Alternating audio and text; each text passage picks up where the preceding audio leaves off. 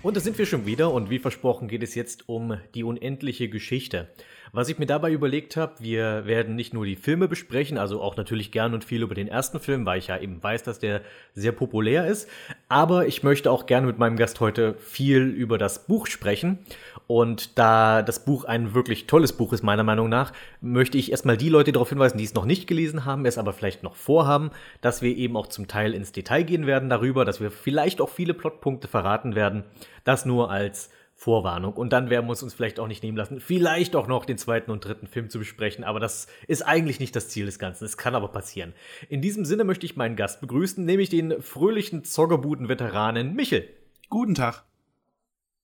Und ich würde sagen, wir steigen einfach mal mit dem ersten Film an, einfach weil das für die meisten Leute wahrscheinlich der bekannteste oder wichtigste Berührungspunkt mit der unendlichen Geschichte ist. Wir würden erstmal den, über den Film erstmal nur als Film an sich sprechen. Ähm, und in diesem Sinne würde ich einfach mal dich bitten, was ist das Erste, woran du denkst, wenn du an diesen unendliche Geschichte-Film denkst? Was mir einfällt, wenn ich an den Film denke, ist vor allem eine, eine sehr, sehr schöne Kindheitserinnerung, weil ähm, ich ja, der Film ist ja fast so alt wie ich, wenn man es genau nimmt. Insofern ähm, kenne ich den halt auch schon ewig lang und es ist so ein Film, der, also einer der Filme, die ich wirklich sehr, sehr oft geguckt habe und ähm, eigentlich, ja, nicht einmal im Jahr, aber schon sehr, sehr oft. Ähm, Weil es einfach so eine, so, so, ein, so ein sehr, sehr schöner Märchenfilm ist, wo man immer wieder, äh, immer wieder schön drin versinken kann und äh, das ist halt eben, ja, so eine Kindheitserinnerung auf jeden Fall. Finde ich lustig, dass du das sagst, weil ich äh, kannte den ersten Teil, das ist der letzte Teil, den ich von den dreien gesehen habe. Äh, ja, also ich weiß nicht, ich hab, es ist irgendwie nie dazu gekommen, dass ich den mal sah. Den habe ich wirklich erst sehr spät gesehen. Äh, den Film, den ich am meisten gesehen habe, ist tatsächlich der dritte. Ach, Und das liegt daran, dass es eine der wenigen VHS-Kassetten waren, die wir im Hort in der Grundschule hatten. Und der lief dann wahrscheinlich mindestens einmal die Woche bei uns dort auf VHS. Und äh, deswegen, also den dritten Teil ist, glaube ich, der, mit dem ich am vertrautesten bin, was von den Filmen an, was die Filme angeht. Und ich Jetzt so im Nachhinein ähm, möchte ich eigentlich schon, es ist gut, dass die Grundschule nicht mehr gibt. Ich glaube, ich sollte Schmerzensgeld verlangen. so also ich, ich, ich, ich, erinnere mich, wir hatten den Film und wir hatten eine von diesen Dschungelbuch-Realverfilmungen, die eigentlich auch für kleine Kinder eigentlich viel zu brutal war. Aber das ist okay. Das, der, der war noch in Ordnung, den, den, den mochte ich. Aber ja, unendliche Geschichte, deswegen habe ich mich immer gewundert, warum zum Beispiel äh, dann sonst nirgendwo dieser komische Baumtyp auftaucht, der im dritten Teil so eine Riesenrolle spielt. Also aus irgendeinem Grund. Ja, ich, ich weiß, es gibt ja noch eine Zeichentrickserie oder so, da kommt er auch drin vor, aber ähm, ich habe keine Ahnung. Also ich habe auch kein, an, den, an den dritten Film kaum noch Erinnerung. Das ist auch, glaube ich, ganz gut so. Ich, ich war 13, glaube ich, als der im Kino lief und habe ihn gesehen und wusste damals schon, dass das gerade richtiger Scheiß war, den ich mir da angeguckt habe. Bei, bei Teil 1, was ich da auch mal daran denken muss, und ich glaube, das geht auch vielen Leuten so, dass man als erstes erstmal auch an die sehr starken Effekte denkt, meiner Meinung nach. Ja. Damit meine ich also sowohl die, die Arbeit mit den Puppen, als auch, ich meine, klar ist heute, heutzutage so ein Greenscreen sehr offensichtlich, aber für die damalige Zeit war das schon was echt Besonderes, was sie da hingekriegt haben. Ja, also klar, Greenscreen altert schlecht, wenn man nicht nochmal digital drüber geht, äh, aber prinzipiell, ich habe den, wie gesagt, vor ein paar Tagen ähm, nochmal geguckt auf Blu-ray, da wurde ja auch nochmal ein bisschen digital ähm, aufpoliert. Und das ist ein, das sind einfach Effekte, die altern so gut. Also gerade die, gerade die Puppen und diese, diese, ja, diese animatronischen Puppen, das sieht immer noch so gut aus. Das, das ist kein, kein Stück gealtert, das Ganze. Hast du da einen Favoriten? Ja, was die Puppen angeht, vor allem den Felsenbeißer auf jeden Fall. Weil der halt wirklich noch sehr gut aussieht. Na, ich, bei mir ist es die, ich muss immer erst, erst an die uralte Morla denken. Ja. Die finde ich super beeindruckend. Das ist einfach so eine, quasi ja wirklich ein, ein Riesenaufbau, das ganze Viech. Und äh, die, ich, das, was wirklich das Interessante ist, ich meine, du hast so eine Fantasy-Schildkröte, die eine Puppe ist und die sich mit diesem kleinen Indianerjungen unterhält, aber es ist trotzdem fühlt es sich so echt an irgendwie. Also so wie als, ja, da sind wirklich gerade diese beiden Figuren und die unterhalten sich da wirklich so. Das ist halt dieses, finde ich, dieses besondere Feeling, was dieser Film vermittelt. Dass ähm, es wirkt irgendwie alles so authentisch, obwohl es halt zum Teil so abgefahren ist. Genau, also man, man denkt jetzt ganz selten mal so, ja, okay, da steht jetzt halt dieser kleine Junge vor einer grünen Wand oder vor einer blauen Wand und da hinten ist diese, diese Animatronikpuppe oder so. Also der, der hat dieses, dieses Gefühl, dass das jetzt alles echt ist, ähm, ist immer noch da. Also das funktioniert wirklich noch sehr gut. Wie fandest du die Besetzung soweit? Also beziehungsweise die anderen Figuren? Weil es gab ja immer so ein bisschen die Kritik an, vor allem an der Figur von Bastian, des, äh, der ein bisschen hölzern ist, gerade im Vergleich zum Rest. Ja, mein Gott, es sind halt Kinderschauspieler, das hast du eigentlich immer. Also ich, ich wüsste jetzt keinen Film, gerade von, also gerade so aus den 80ern oder so, wo, wo jetzt Kinderschauspieler drin sind, wo man denkt, wow, das ist jetzt alles total authentisch, was die da machen.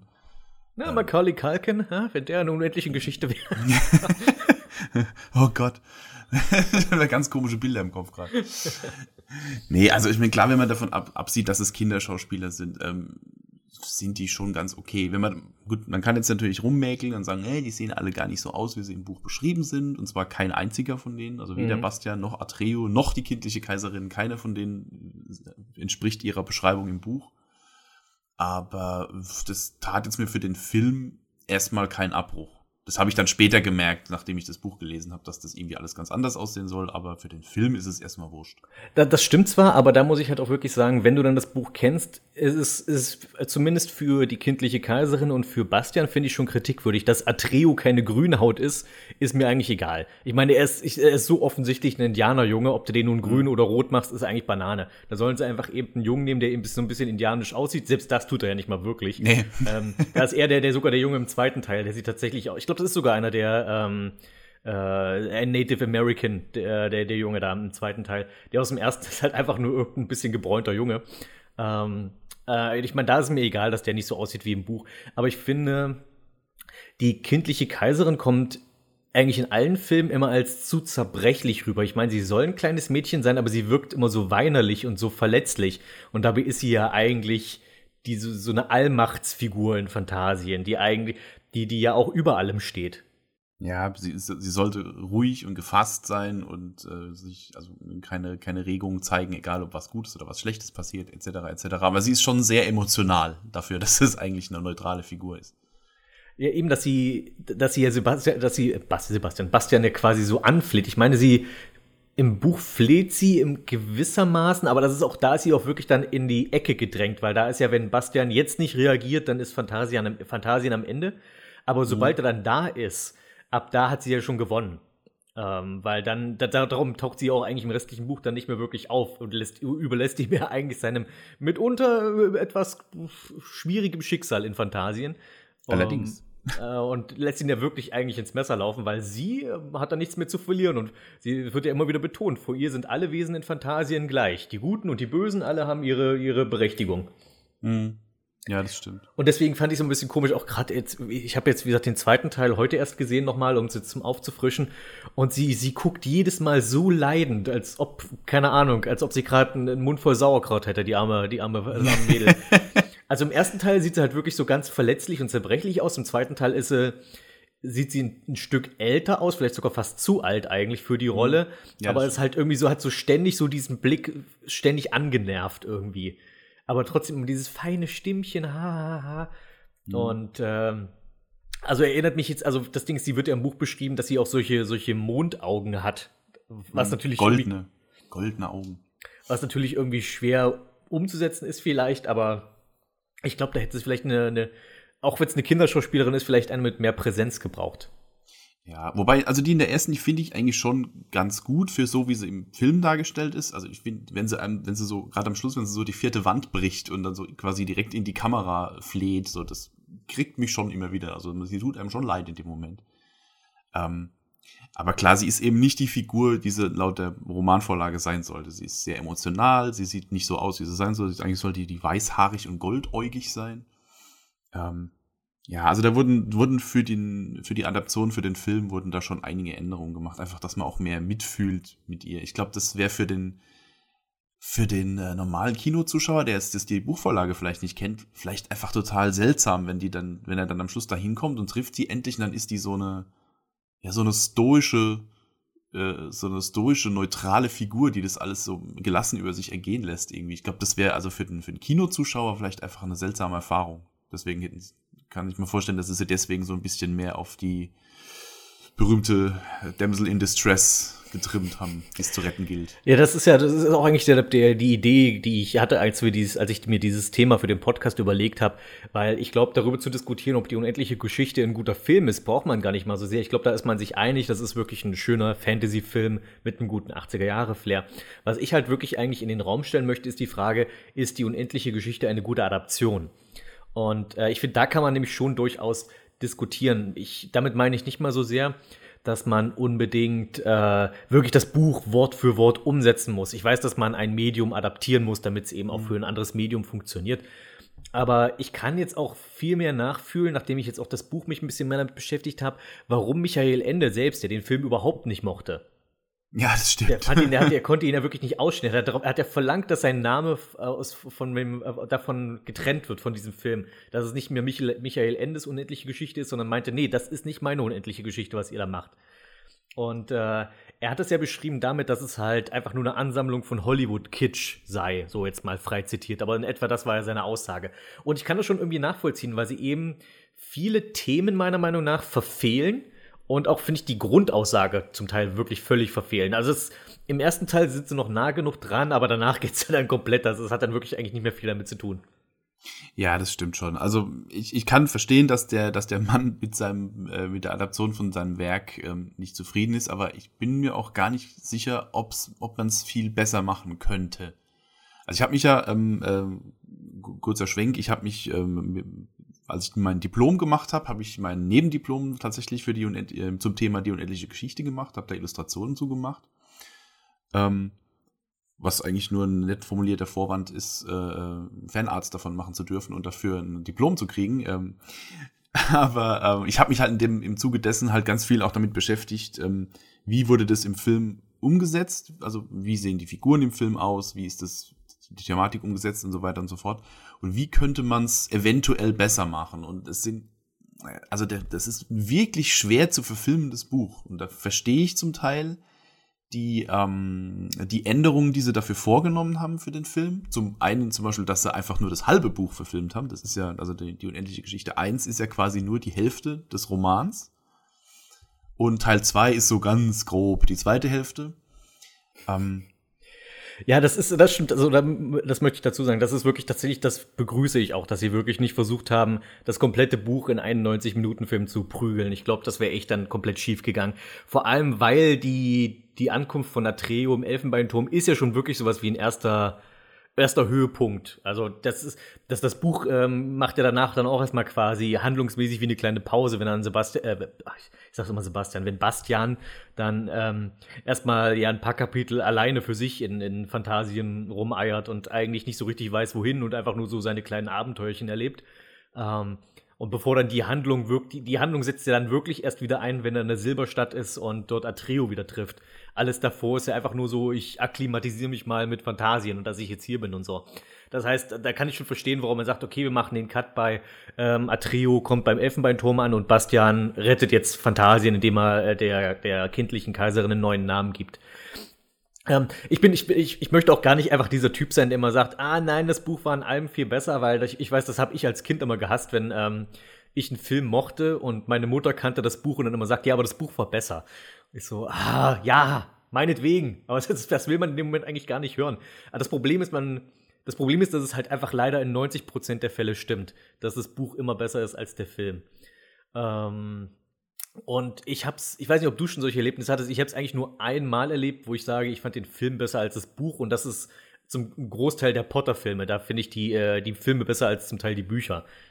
Gut, das liegt halt aber auch daran, dass die Bücher elend lang sind und die sie halt in zwei Stunden irgendwie da reinquetschen müssen. Und da sieht man halt dann total, dass da gekürzt wurde ohne Ende. Ähm, ja, können wir ja vielleicht äh, ja, das, ist ein, das ist eine, eine, eine Geschichte für ein anderes Mal und soll ein andermal erzählt werden. Foreshadowing. Ah, ähm, äh, nee, ja. aber ähm, also bei Unendliche Geschichte kann man wirklich sagen, es ist ein toller Roman. Es ist aber auch ein toller Film. Aber ich glaube, dass der Roman eins zu eins verfilmt wäre ein schlechter Film.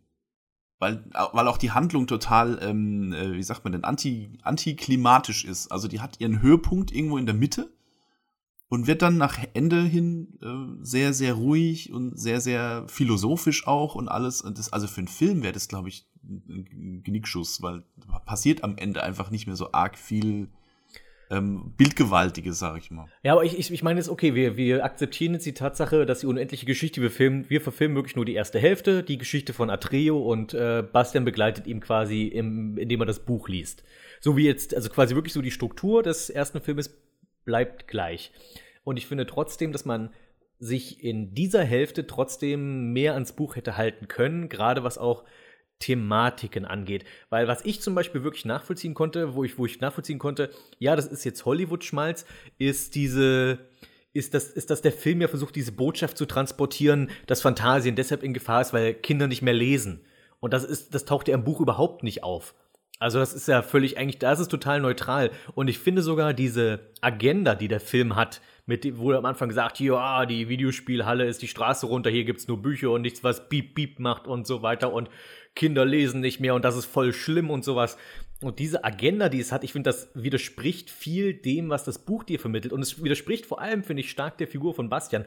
Weil eine der Punkte, wo ich mich wirklich gut mit Bastian identifizieren konnte, äh, zumindest im Buch war, als er, äh, als dann erklärt wird, warum er so gerne die, die Belletristik liebt, also Fantasy.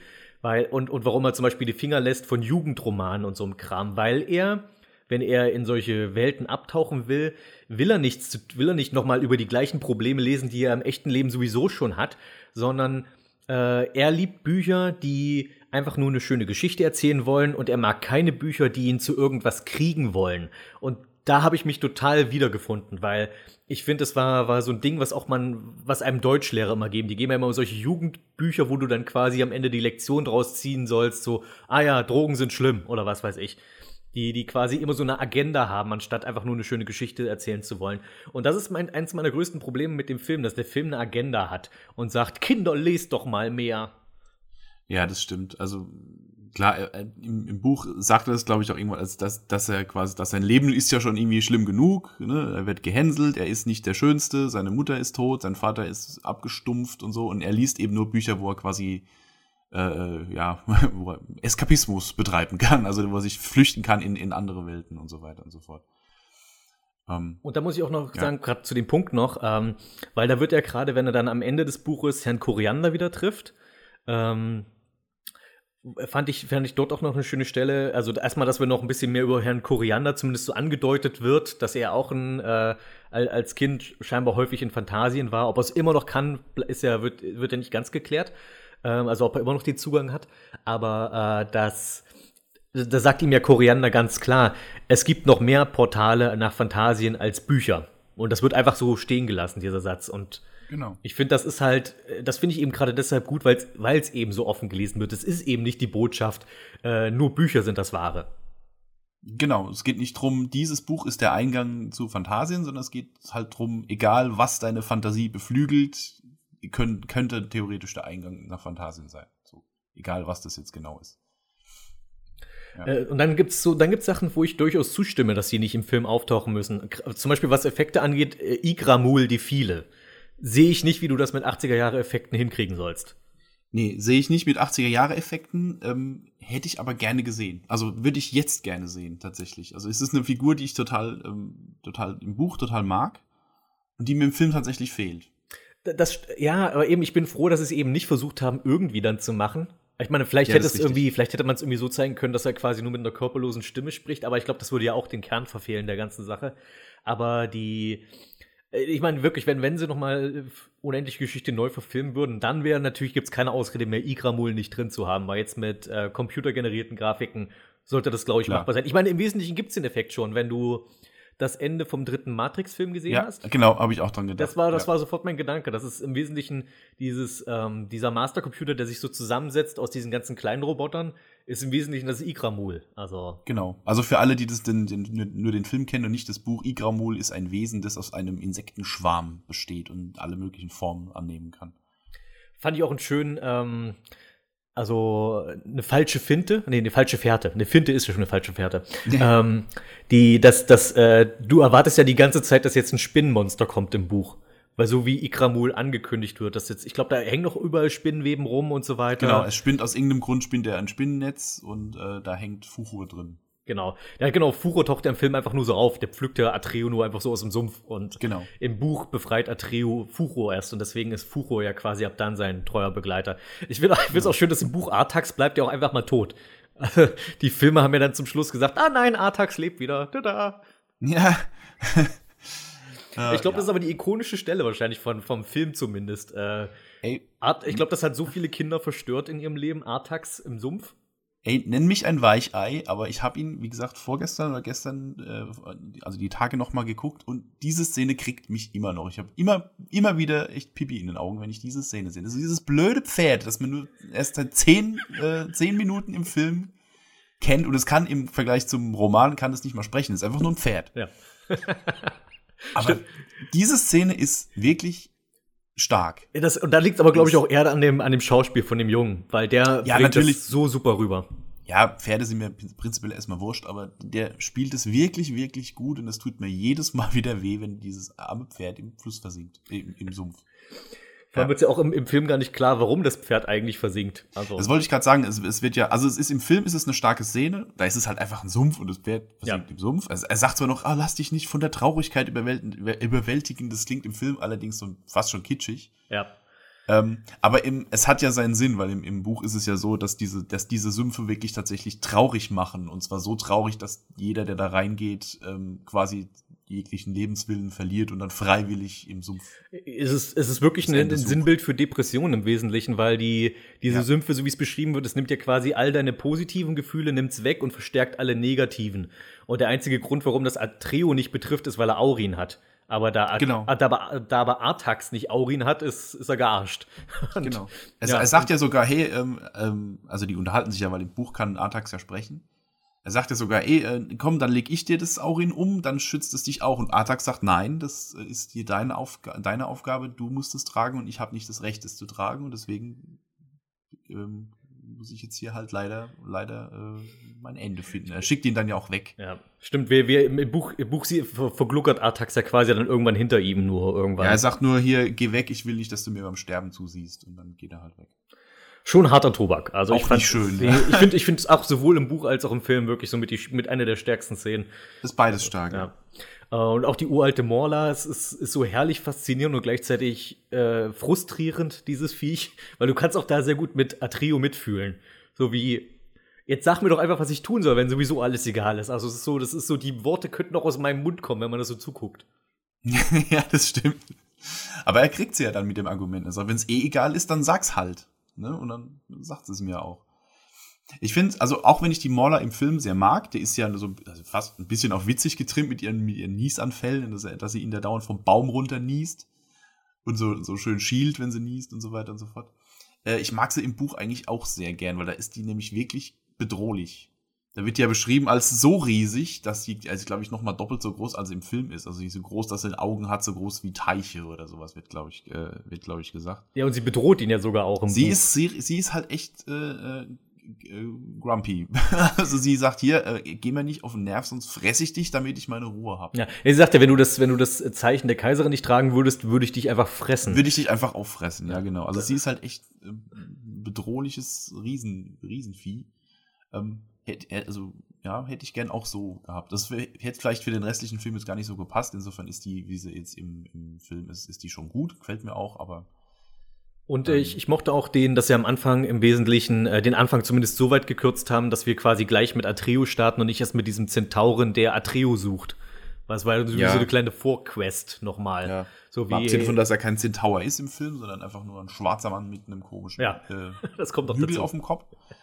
Äh, aber auch da werden wahrscheinlich die Effekte ähm, den, den, wäre es nicht wert gewesen. Die haben den wesentlichen Kern dieser Übergabe vom, vom Aurin an Atreu haben sie ja trotzdem drin. Es geht ja darum, dass der, der Zentaur oder beziehungsweise da einfach dieser Typ, dieser Berater von der, von der kindlichen Kaiserin, äh, Atreu ja erst nicht ernst nimmt, weil er ein Kind ist. Und Atreo ja sagt, ja, dann, wenn du nicht willst, pff, ich kann auch wieder Büffel jagen gehen, weißt du? So, und sich einfach davon nicht einschüchtern lässt. Und das ist, finde ich, ja, das ist ja, ich meine, Atreo ist ja sozusagen dieses Ideal, was Bastian sein will. Das, das wird ja ziemlich klar gemacht. Und deswegen, das, ich finde, das kontraktiert immer so schön. Alles, was so Bastian auch zwischendurch, während er das Buch liest, von sich selbst preisgibt dem Leser, also was er so denkt und sich erinnert. Und dann siehst du quasi immer Atreu, der in einer vergleichbaren Situation, nur alles natürlich noch viel bedrohlicher, der aber die Situation immer meistert irgendwie. Und äh, das ist halt, du, du hast eben am Anfang dieses mit Herr Koreaner, der im Buch auch wesentlich fieser ist noch als im Film. Der, der, der putzt ja Bastian am Anfang so runter, das ist ja so klein mit Hut nur noch. Und, ähm, und Bastian lässt sich eben komplett einschüchtern von einem Erwachsenen, während Atreo sich eben eben die Stirn bietet und sagt, nö, ich, ich, was willst denn du von mir?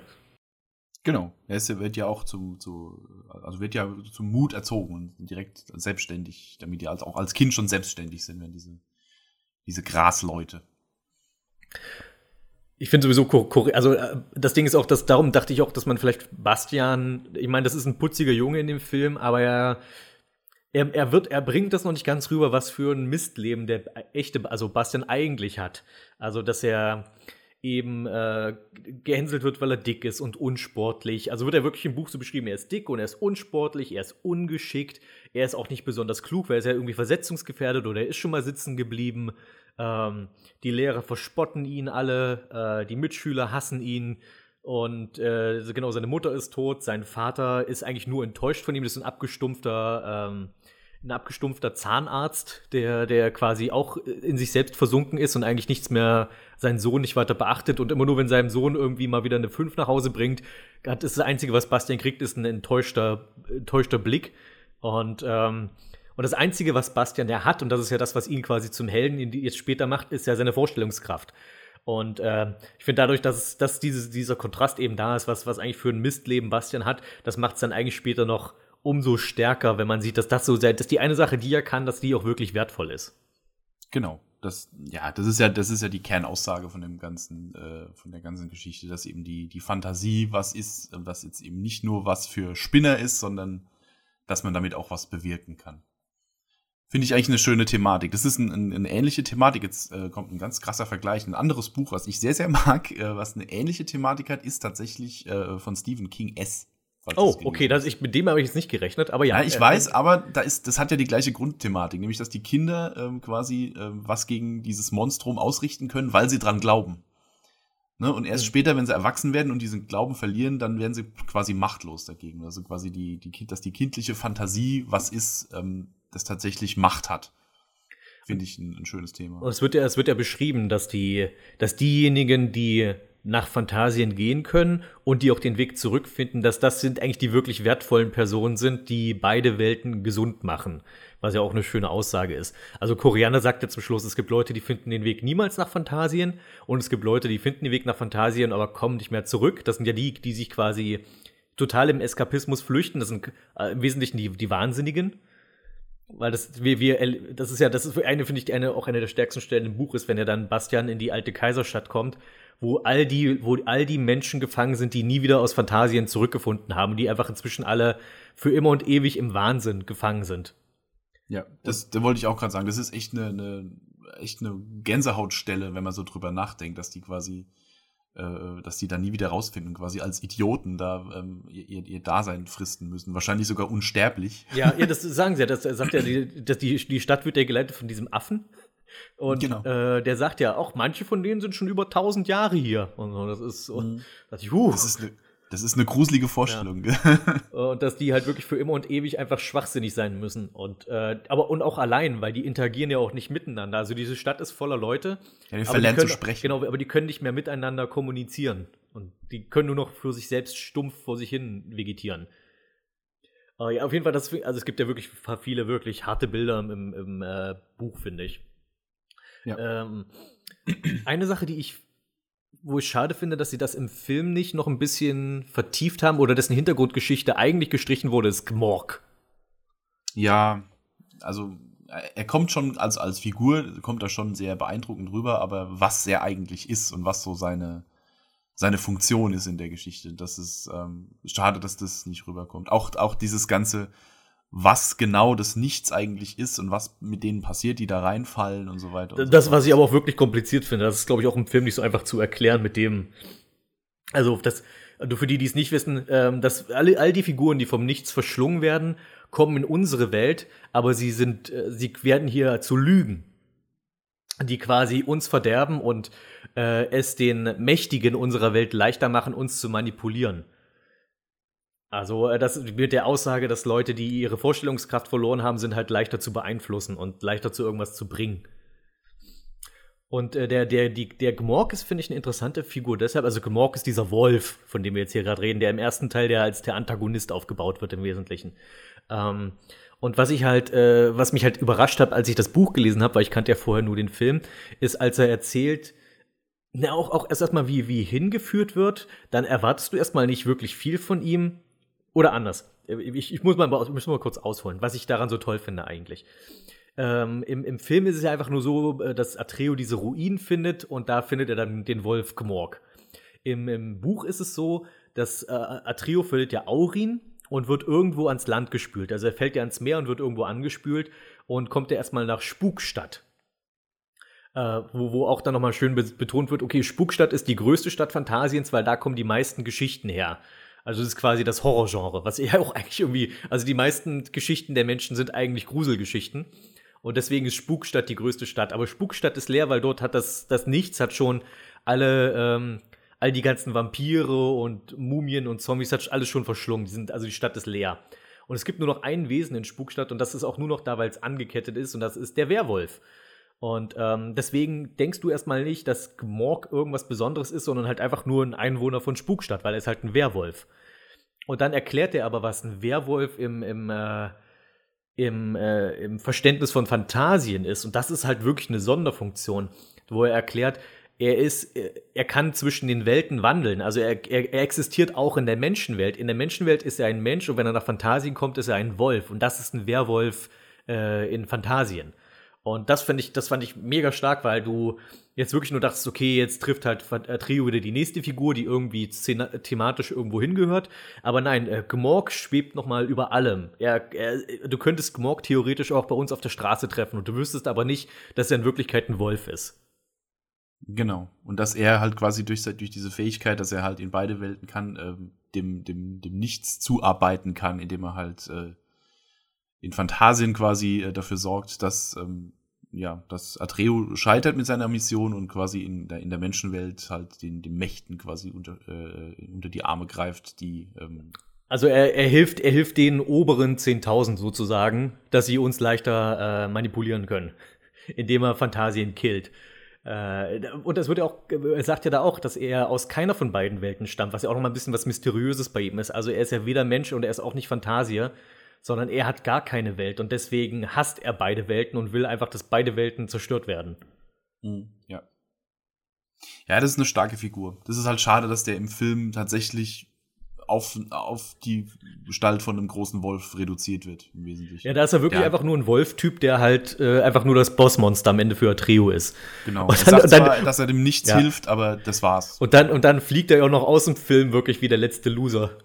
Er springt ihm ins Messer. Ne? Ja. Das ist nicht mal, nicht mal ein Messer, das ist einfach nur irgendeine so Tonscherbe oder sowas. Aber so, ich meine, im, im Film kommt das schon sehr bedrohlich rüber. Also, das, also ich finde, der ist schon, ich glaube, wenn du als Kind diese Szene siehst am Ende, wo, wo Atrio dann Gemorg tatsächlich trifft und du siehst erst, er, er verfolgt ja so seine Abenteuer auf diesen, auf diesen Bildern und das letzte Bild ist einfach nur der Wolf. Und dann dreht er sich um und da ist genau dieses Bild jetzt nur in echt. Da ist der Wolf und sitzt hinter ihm. Das ist stark gemacht. Ich, ich weiß zwar nicht genau, was das soll mit, den, mit diesen Wandfresken, die quasi nochmal seine, seine ganze Reise da auf, ähm, aufzeigen, aber diese Szene, wo er dann quasi das letzte Bild sieht, bevor es passiert, nämlich das Bild mit dem Wolf, das ist schon stark gemacht. Ich finde, glaube, das, soll, glaub, das sollte einfach nur noch mal besonders mystisch wirken. Ich habe so das Gefühl, ja. dass sie manche Bilder wirklich nur eingebaut haben, um jetzt, hey, wir sind hier im Fantasy. Nur zur Erinnerung. So. Falls es bis dahin äh, nicht rüberkam. Aber ansonsten, ich mochte auch, dass sie die, die, die Sphinxen ähm, haben sie eigentlich ganz nett eingebaut. Äh, okay, die Sphinx, die sind ein bisschen destruktiver noch im Film, als sie im Buch sind. Ich meine, im Buch ist das Schicksal, was du hast, eigentlich noch schlimmer, wenn, wenn sie dich treffen, aber ähm, im Film ist ja, ja nur gesprengt. Ja, im, im Buch ist, glaube ich, so, dass die Sphinxen dich fest, also dich quasi lähmen und dir sämtliche Rätsel der Welt stellen und du darfst erst weitergehen, wenn du alle gelöst hast. Und da das, also, da das niemand kann, verhungern halt alle vorher. Verhungern die da. Ja. Genau. Die verhungern halt, die werden halt festgehalten von dem Blick der Sphinxen und dann müssen sie so lange da stehen bleiben, bis sie verhungern oder alle Rätsel gelöst haben, was halt niemand kann. Genau. Ja, diese, diese Tore vom, äh, vom südlichen Orakel, im, im Buch sind es ja drei, im Buch sind es nur zwei. Im Film meinst du? Äh, Im Film sind es nur zwei. Ja. Ähm, die sind mir auch unglaublich bedeutungsschwanger. Ich habe da mal so grob über so, einen, über so einen Artikel drüber gelesen, wo die jemand analysiert hat, was es damit auf sich hat. Das ist also schon hui. Das ist irgendwie, ähm, das erste Tor ist irgendwie, dass halt ähm, äh, Atreu seine Furcht verliert dadurch. Also, ne, ähm, Stimmt, da wird er gesagt, als er das Tor durchstritten hat, äh, hat er nie wieder Angst empfunden danach. Genau, also in dem Moment, wo er, wo er einfach los, losrennt, legt er quasi sämtliche Furcht ab und danach ist er quasi furchtlos. Ähm, also alles Dinge, die, die Bastian gerne wäre. Quasi. Ja, genau. Und im, das zweite Tor ist, äh, oh, ich weiß gar nicht mehr, was es da ging. Da geht er, glaube ich, da, da wird er quasi mit seinem, mit seinem wahren Selbst konfrontiert. Ach genau, so. da sieht er ja Bastian dann im Zauberspiegel. Genau. Er sieht sein alter Ego quasi im, im, im Spiegel. Und äh, erst wenn er das akzeptiert hat, ähm, dass, dass in ihm quasi noch diese andere Seite schlummert, ähm, wenn er das akzeptiert hat, dann darf er weitergehen. Was aber für Atreo halt wirklich eine einfache Prüfung ist, weil er es einfach nicht versteht. Also es ist, Atreo sagt ja, okay, ich sehe im Spiegel den kleinen, dicken Jungen, der in dem Buch liest. Ja, keine Ahnung, ja, ich gehe mal weiter. So. Genau, und, und Bastian liest in dem Moment quasi die Beschreibung von sich selber in, im Buch. Ja. Was ja dann noch der Grund ist, weshalb er es dann erstmal wegwirft und sagt, ey, jetzt, jetzt reicht's aber. so. Ich, ich, ich finde das sowieso, also auch die, die Art und Weise, wie es geschrieben ist, diese, diese zum Teil dieser Meta-Aspekt da drin ist halt auch wirklich, zum, wirklich sehr stark. Also er, der wird, es wird ja das, es gibt ja diese Anspielung dann darin, ähm, wo er dann begreift, hey, Moment mal, was ist, wenn jetzt gerade jemand über mich liest in einem Buch? Und dann denkst du, ah stimmt, ich lese jetzt gerade über Bastian, der in einem Buch liest. Was, und da kannst du dich ja fragen, okay, aber was ist, wenn jetzt jemand über mich liest? Und ich glaube, im, im, Film gibt es ja auch eine ähnliche Stelle mit der kindlichen Kaiserin, wo sie dann sagt, ähm, ja, ähm, er, hat, er hat deine Reise beobachtet und die anderen haben seine Reise beobachtet. Und denkst du, oh, Moment mal, meint die jetzt mich? ja, genau. Ja, oder so solche Fragen wie, was ist eigentlich in einem Buch los, bevor man es aufklappt? Ja.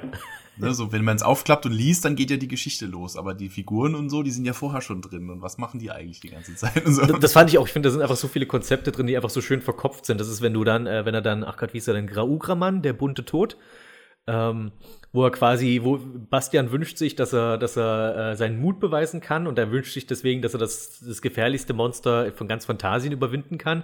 Und er erschafft damit Graugramon, äh, oder Graugramon? Graugramon? Graugraman ist kein, Pogo, ist kein Digimon, genau.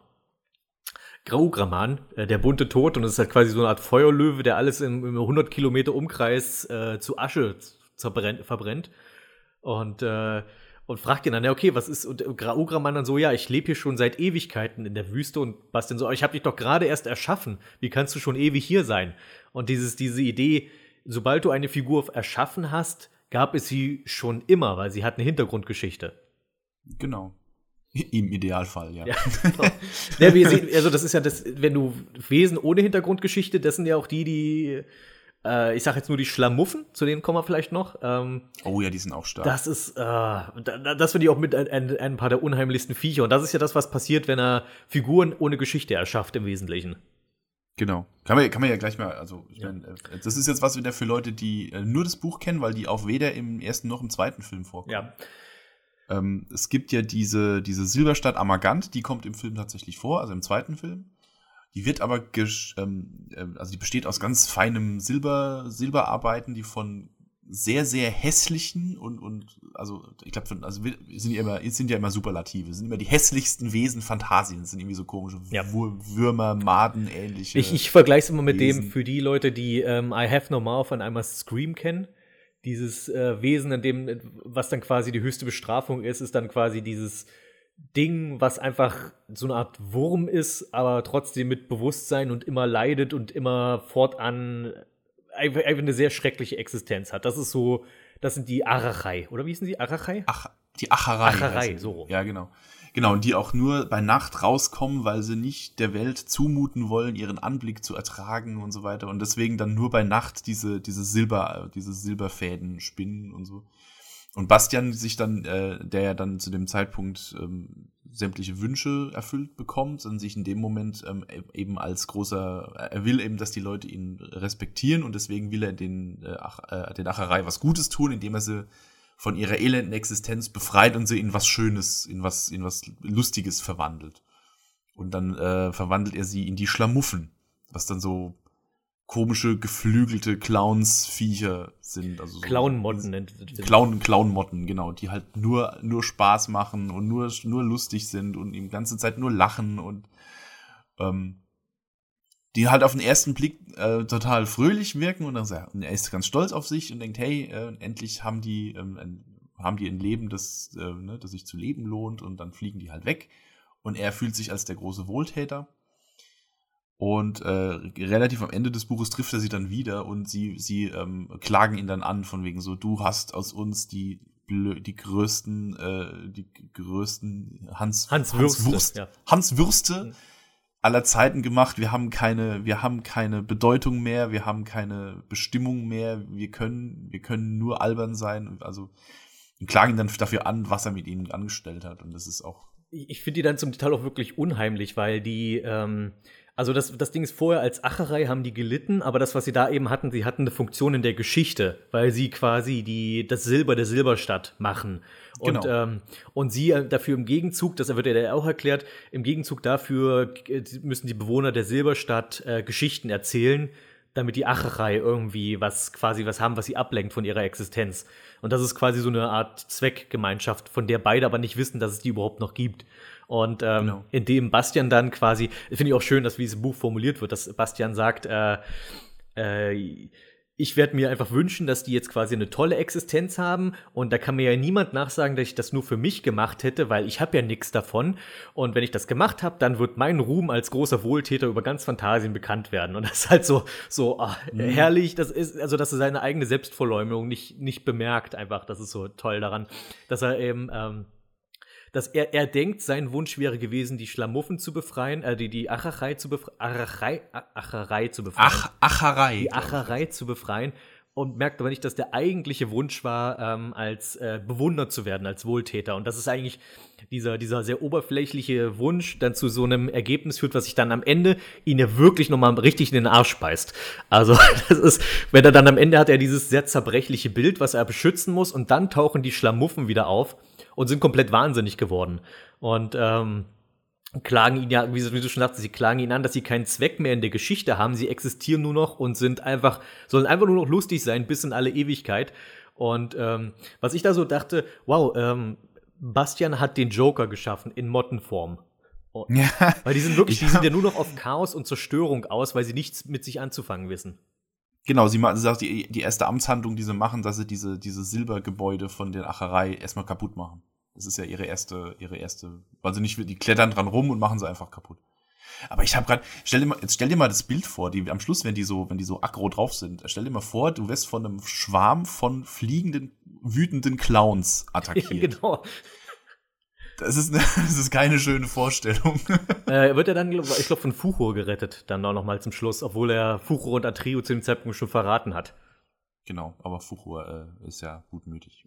Verzeihen. Aber ich, das fand ich auch eine der, finde ich, eine der härtesten Stellen im Buch, dass ja Fuchur, der ja mega optimistisch ist, der immer, egal wie schlimm die Lage ist, Fantasien ist fast komplett ausgelöscht und er hat immer noch, er ist immer noch optimistisch und sagt, mit Glück wird uns alles gelingen.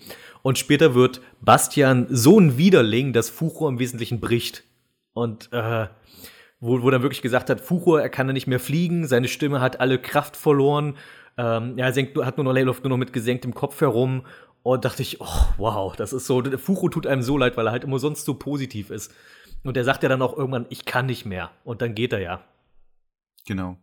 Das ist ja auch, weil, weil du vorhin gemeint hast, hier, äh, Bastian merkt nicht, was er gerade, ähm, dass er gerade eigentlich einen total selbst, selbstsüchtigen Wunsch geäußert hat. Das ist ja auch äh, Teil der Teil der Geschichte, dass er ab, also am Anfang ist er ja eigentlich durchaus ein cleverer Junge. Ja. Ne, der, der durchaus durchschaut, was da im, im, in der Geschichte passiert und so weiter und so fort. Und ab dem Punkt, wo er quasi selber, ähm, äh, wo er quasi der Protagonist ist und quasi mit jedem Wunsch, den er erfüllt, äh, den er sich erfüllt, äh, quasi mehr von dem verliert, was er eigentlich ist und dann halt mehr, mehr zu so einer, zu so einem Abziehbild wird.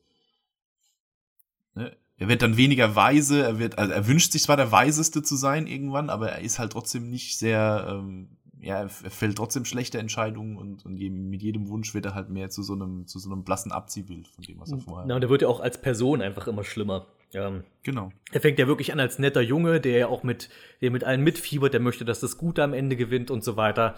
Und dann ist er dann dort und das Ding ist am Anfang, als er, also er, er macht ja wirklich die erste, viele seiner Wünsche sind ja wirklich nur für sich selber. Und ähm, am Anfang kannst du es aber noch irgendwo nachvollziehen aufgrund der Tatsache, wer er vorher war und was, welche Rolle er in seiner eigenen Welt gespielt hat. Ja, wirklich mit seiner beschissenen Existenz. Und dann ist ja die Tatsache, dass er ja so, so heimlich in die kindliche Kaiserin verliebt ist und seine erste Amtshandlung ist ja sein Äußeres zu verändern. Also eigentlich so ein, mega, genau. so ein super oberflächlicher Wunsch, den aber man aber eigentlich nachvollziehen kann, weil er schämt sich ja vor die kindliche Kaiserin zu treten als kleiner dicker Junge und das erste, was er sich wünscht, ist, er möchte ein großer starker Krieger sein.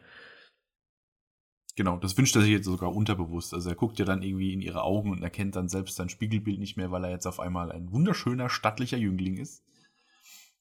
Ja, nee, natürlich ist das total nachvollziehbar am Anfang. Ähm, es erklärt ihm ja auch keiner, was das es geht. Das ist nämlich das auch so ein Ding, ja. Also die, ich das manche hervor, dass die kindliche Kaiserin dann eigentlich wirklich ins Messer rennen lässt. Also die sagt ja, die, die erklärt ihm auch nicht diese Sache mit dem, mit dem Gedächtnisverlust und so weiter.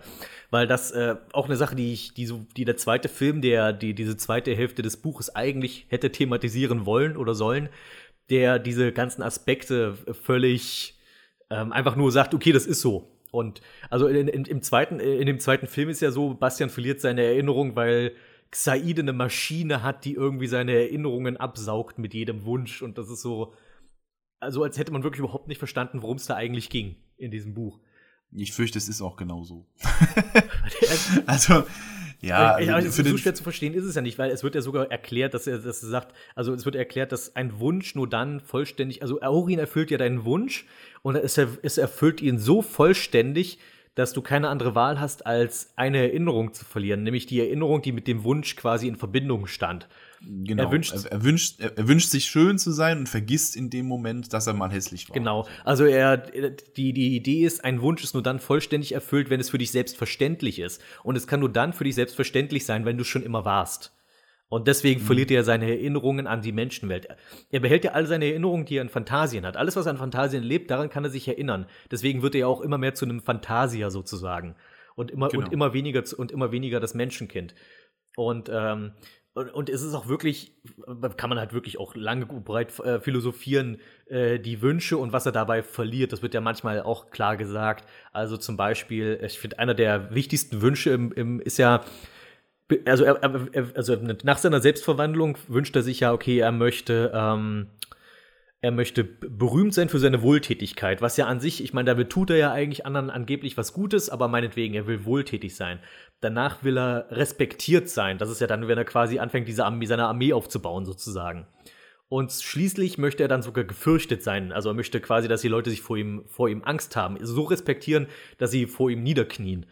Und das ist ja dann der Wunsch, mit dem er einerseits Xaide erschafft, also diese Schwarzmagierin, und andererseits ist es ähm, der Wunsch, wo dann gesagt wird, in diesem Moment hat Bastian vergessen, dass er mal ein Kind war.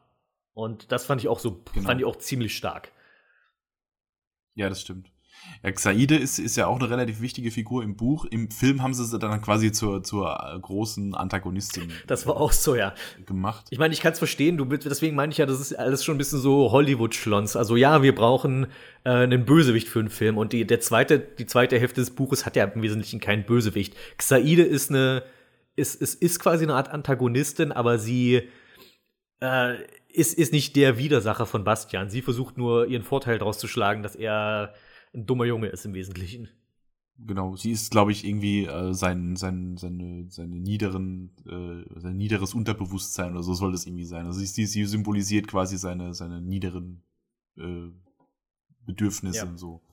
Deswegen, sie, deswegen ist ja interessant, dass er eben als dass er eigentlich ein Junge ist, der aber quasi eine erwachsene Frau bekommt, die ihn ja quasi verehrt und immer sagt, oh, mein Gebieter und niemand kann es mit dir aufnehmen und du bist der weiseste und stärkste und schönste und so weiter. Genau, und dass das sie schmiert ihm halt Honig ums Maul und erzählt ihm genau das, was er hören genau. in dem Moment. Und äh, ja, das ist äh, Xaid ist halt im Buch wirklich faszinierend und auch muss man das Ding ist halt deswegen funktioniert es für mich im Film auch nicht so sehr, weil Xaide dort ja Fantasien mithilft zu zerstören, obwohl sie selbst ein Wesen aus Fantasien ist, was ja irgendwie Quatsch ist. Also selbst, selbst Igramul, was ja ein bös, bös, bösartiges Monster ist, hält ja Atreo nicht auf, weil es auch gerettet werden will, gerne. Ähm, und bei Gmork kann man sagen, ja, der ist ja kein Phantasier, dem ist egal, die, ob die Welt untergeht. Äh, deswegen ist es halt bei Xaide komisch. Xaide will ja einfach nur Bastian manipulieren und um selbst quasi den, den Träger von Aurin äh, unter der Fuchtel zu haben. Genau, sie will im Buch, will sie, ähm, also sie bringt ihn ja irgendwann dazu, auf die, also sie bringt ihn auf die Idee, sich selber zum kindlichen Kaiser zu krönen, weil die kindliche Kaiserin ja weg ist. Ähm, und sie redet ihm dann ein, dass er quasi der Nachfolger ist, weil er das Aurin jetzt hat und deswegen ist er quasi der legitime Nachfolger und sie wäre dann quasi so die, die manipulative rechte Hand des Kaisers. Das ist so ihr Plan im Buch. Ja, na, sie, deswegen will sie ja auch, dass, ähm, es wird ja deswegen, deswegen sind ja auch ihre, ihre Panzerkrieger hohl. Diese haben sie ja zumindest auch im Film ganz gut eingebaut, fand ich, die Panzerkrieger. Ähm, ja, die werden ja auch als, in, äh, als insektenartig ja. irgendwie beschrieben. Das sind, sind schon, die, die sind ganz okay. Sehen ein bisschen steif aus. das stimmt, ja. Äh, jedenfalls, da, wird, da ist es ja zum Beispiel wichtig, dass die hohl sind. Das wird ja als Xaides große Macht ist, dass sie Dinge, die leer sind, kontrollieren kann.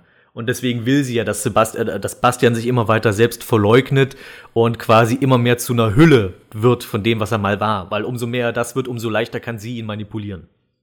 Genau. Im, Im, Buch weiß sie natürlich nicht, dass er quasi in dem Moment, wo er Kaiser wird, äh, für sie nicht mehr zu gebrauchen ist, weil er dann eben ähm, komplett äh, alles vergisst und zum Idioten wird und in diese alte Kaiserstadt muss.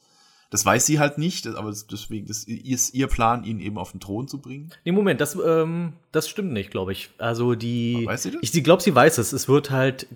Also äh, ähm, Bastian, äh, wenn er äh, trennt, trennt sich ja dann von den Truppen, um Atreo zu verfolgen.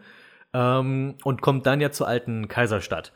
Und äh, die, die Reste seines Heeres folgen ihm ja irgendwie ein paar Tage hinterher. Und dann, wenn die bei der alten Kaiserstadt ankommen, äh, ist dann Xaid auf einmal bewusst, dass ihr Plan gescheitert ist, weil entweder, Ach, entweder ist er in der Stadt geblieben und dann ist er jetzt ein nutzloser Idiot, oder er hat es nochmal aus der Stadt rausgeschafft, aber alle Wünsche nach Macht sind in ihm erloschen, weil genau, er jetzt begriffen hat, ja, weil er jetzt weiß, was mhm. mit ihm passieren ja. würde. Das heißt, sie will ihn ist wahrscheinlich richtig. nur auf den Thron setzen und da einfach dann da halten.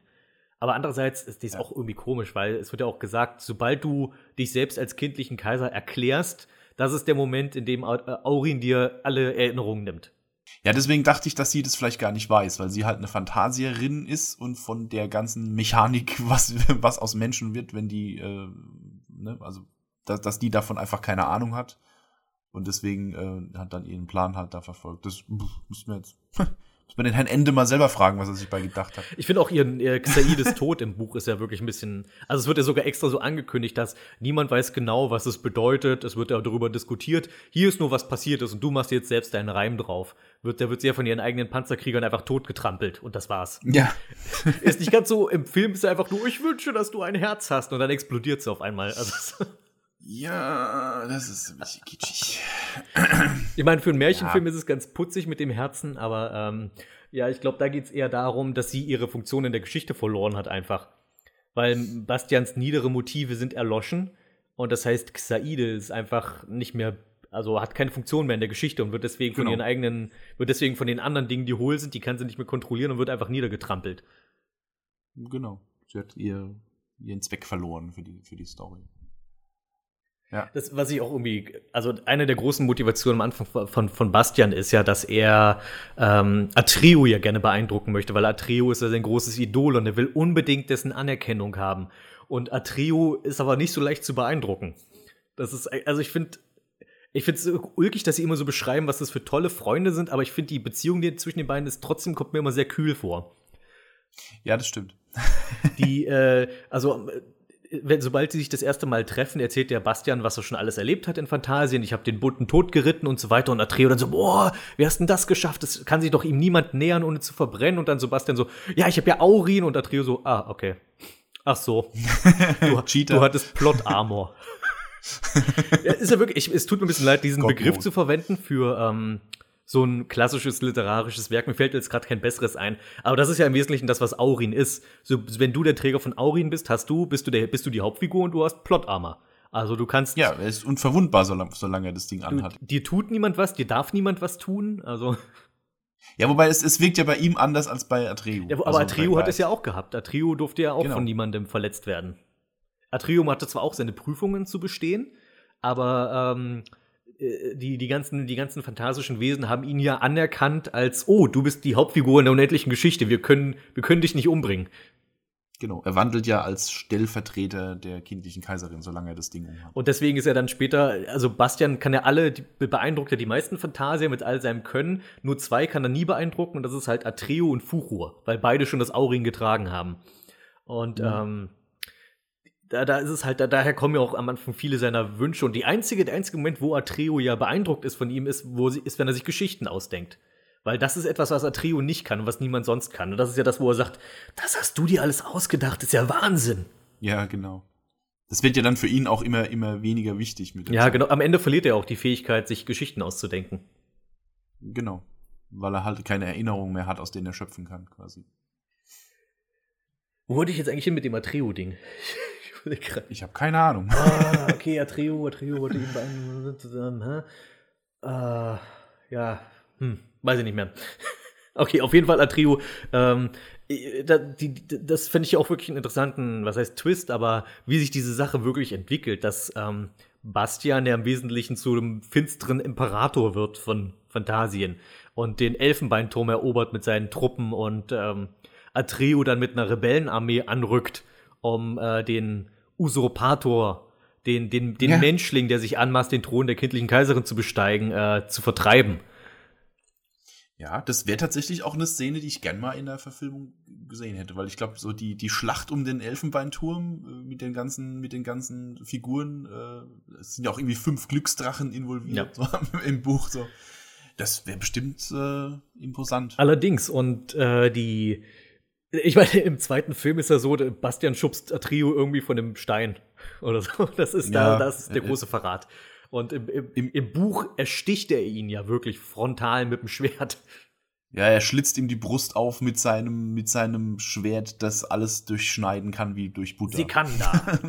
Sie kann da. Säbelt er ihm einmal quer über die Brust. Und im Film schubst er ihn. In. Ja, ja das, das, das ist ja wirklich der Moment. Atreo ist ja eigentlich im Vorteil, weil Bastian kann das Schwert nicht aus eigenem Willen ziehen, weil das Sikan hat ja einen eigenen Willen. Und er kann, aber da, er sollte nicht. Das ist ja der große. Ah, okay. Ja der also er, er, könnte in dem Moment trotzdem schon. Er kann, weil er, er, ist, er ist stark genug ist, von, von, also nach eigen, aus eigener Kraft zu ziehen, aber es wird ihm ja gewarnt von wegen, tu das und das wird großes Unheil über dich und alle anderen bringen. Und er macht es dann halt am Ende trotzdem. Und der Atreo hält ihm ja quasi das Schwert vor die Nase und sagt, gib einfach Aurin her, ich will dich nicht verletzen, du bist mein Freund. Und Bastian dann einfach, mein Schatz! Und äh, zieht sein ja, Schwert genau. und äh, schlitzt seinen Freund auf und der stürzt dann von der Mauer. Da dachte ich, oh Mann, nein, Atreo. Ich meine, Atreo ist tatsächlich schon fast ein bisschen zu perfekt. Also er ist halt wirklich so der ideale Held. Ähm, aber es ist halt, das, das, hat der gute Atrio nicht verdient. Ich, ich, das Ding ist, ich mag Atrio als Charakter sogar meistens ein bisschen lieber als Bastian, obwohl Bastian natürlich der ist, der die Charakterentwicklung hat. Atrio fängt an als tapferer Krieger und bleibt auch der tapfere Krieger. Ja, das stimmt. Atrio hat keine große Entwicklung. Bastian hat so also eine Negativentwicklung quasi. Er ist ja am Anfang, ein, also normalerweise werden, werden so Charaktere ja mit der Zeit zu besseren Menschen. Bei ihm ist es ja gerade umgekehrt. Ja, er wird ja immer schlimmer mit der Zeit.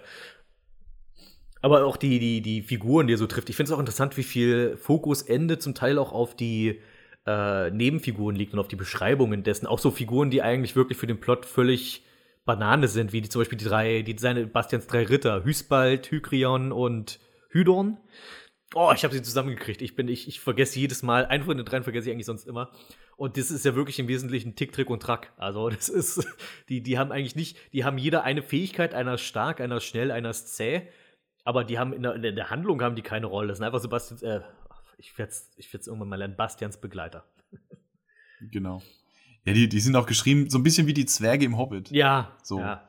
Und Hydorn sagte das und das und Hygreon sagte das und das. Aber im Wesentlichen ist es quasi eine Person, die nur in drei verschiedenen äh, Charakteren halt immer sich abwechseln. Aber, und dann gibt es noch Iluan, ja. den blauen Djinn, der auch der quasi ja sowas wie, wie Bastians Kammerdiener wird und sozusagen auch einer seiner Ja-Sager, die, äh, die ihn immer verehren mhm. und so weiter, der auch so aus dem Nichts auftaucht. So, und dann tauchte ein blauer Djinn auf und wollte sich Bastians Heer anschließen. Und er, ähm, er ist einfach nur ein Typ mit einem Turban, ein blauer. Aber was soll's? Und ähm, der ist jetzt da und dann der kriegt, der wird er sogar noch seine Todesszene erwähnt, die und wie nutzlos die eigentlich war und welch, was für eine nutzlose Figur er eigentlich war. ja, was, was macht er? Er will den, er rettet das irgendeinen, irgendeinen Gegenstand. Er, rettet den, den Gürtel der Unsichtbarkeit da. Den Gürtel. Und den, den genau, Gürtel, den ja. der, der Bastian überhaupt nichts bedeutet, den er dann am Ende irgendwo in den Busch wirft und sagt, whatever. Und, und äh, Iluan hat den Gürtel mit seinem Leben beschützt und dafür bezahlt. Und dann Bastian so, ach, der Gürtel, ja, whatever. das ist schon bitter eigentlich. Ja, die, ja, ja. ich, ich habe so das Gefühl, im zweiten Film hat ja ähm, Xaide noch zwei Handlanger, diesen Vogelmann und den, den Gesichtswechsler. Ja, ich glaube, der Vogelmann ist auch irgendwie so ganz grob noch an den, an den Iluan angelegt. Ich hätte, ich habe nicht das Gefühl, Nimbly. dass der hätte, der, dass der, der Iluan hätte sein sollen, so von der Figur her. So, der eigentlich einer, der irgendwie Xaide zuspielt, aber eigentlich auch kein Bösewicht ist in dem Sinne. Und dann, aber dass er dann zum Beispiel diesen vier, also diese, dieser Gesichtswechsel, ist ja eigentlich nur dieser Vierviertel-Troll aus dem Buch, der ja auch nur einmal auftaucht, zusammen mit Iluan, der sagt, und dann kam es, gab es diesen Vierviertel-Troll, der sein Gesicht ändern kann. Und im, im, im, Film ist es dann halt quasi die rechte Hand von Xaide, der irgendwie der, der Mechaniker ist in der Burg, der die Maschine gebaut hat, die die Erinnerungen absaugt.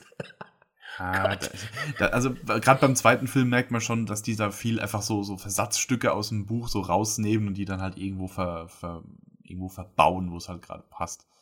Also, ja, wie gesagt, der zweite Film, ich fand den damals ganz okay. Er ist ja heute noch ganz okay, aber es ist halt als. Ähm, das beschreibt ja, ihn sehr gut. Er ist ganz okay.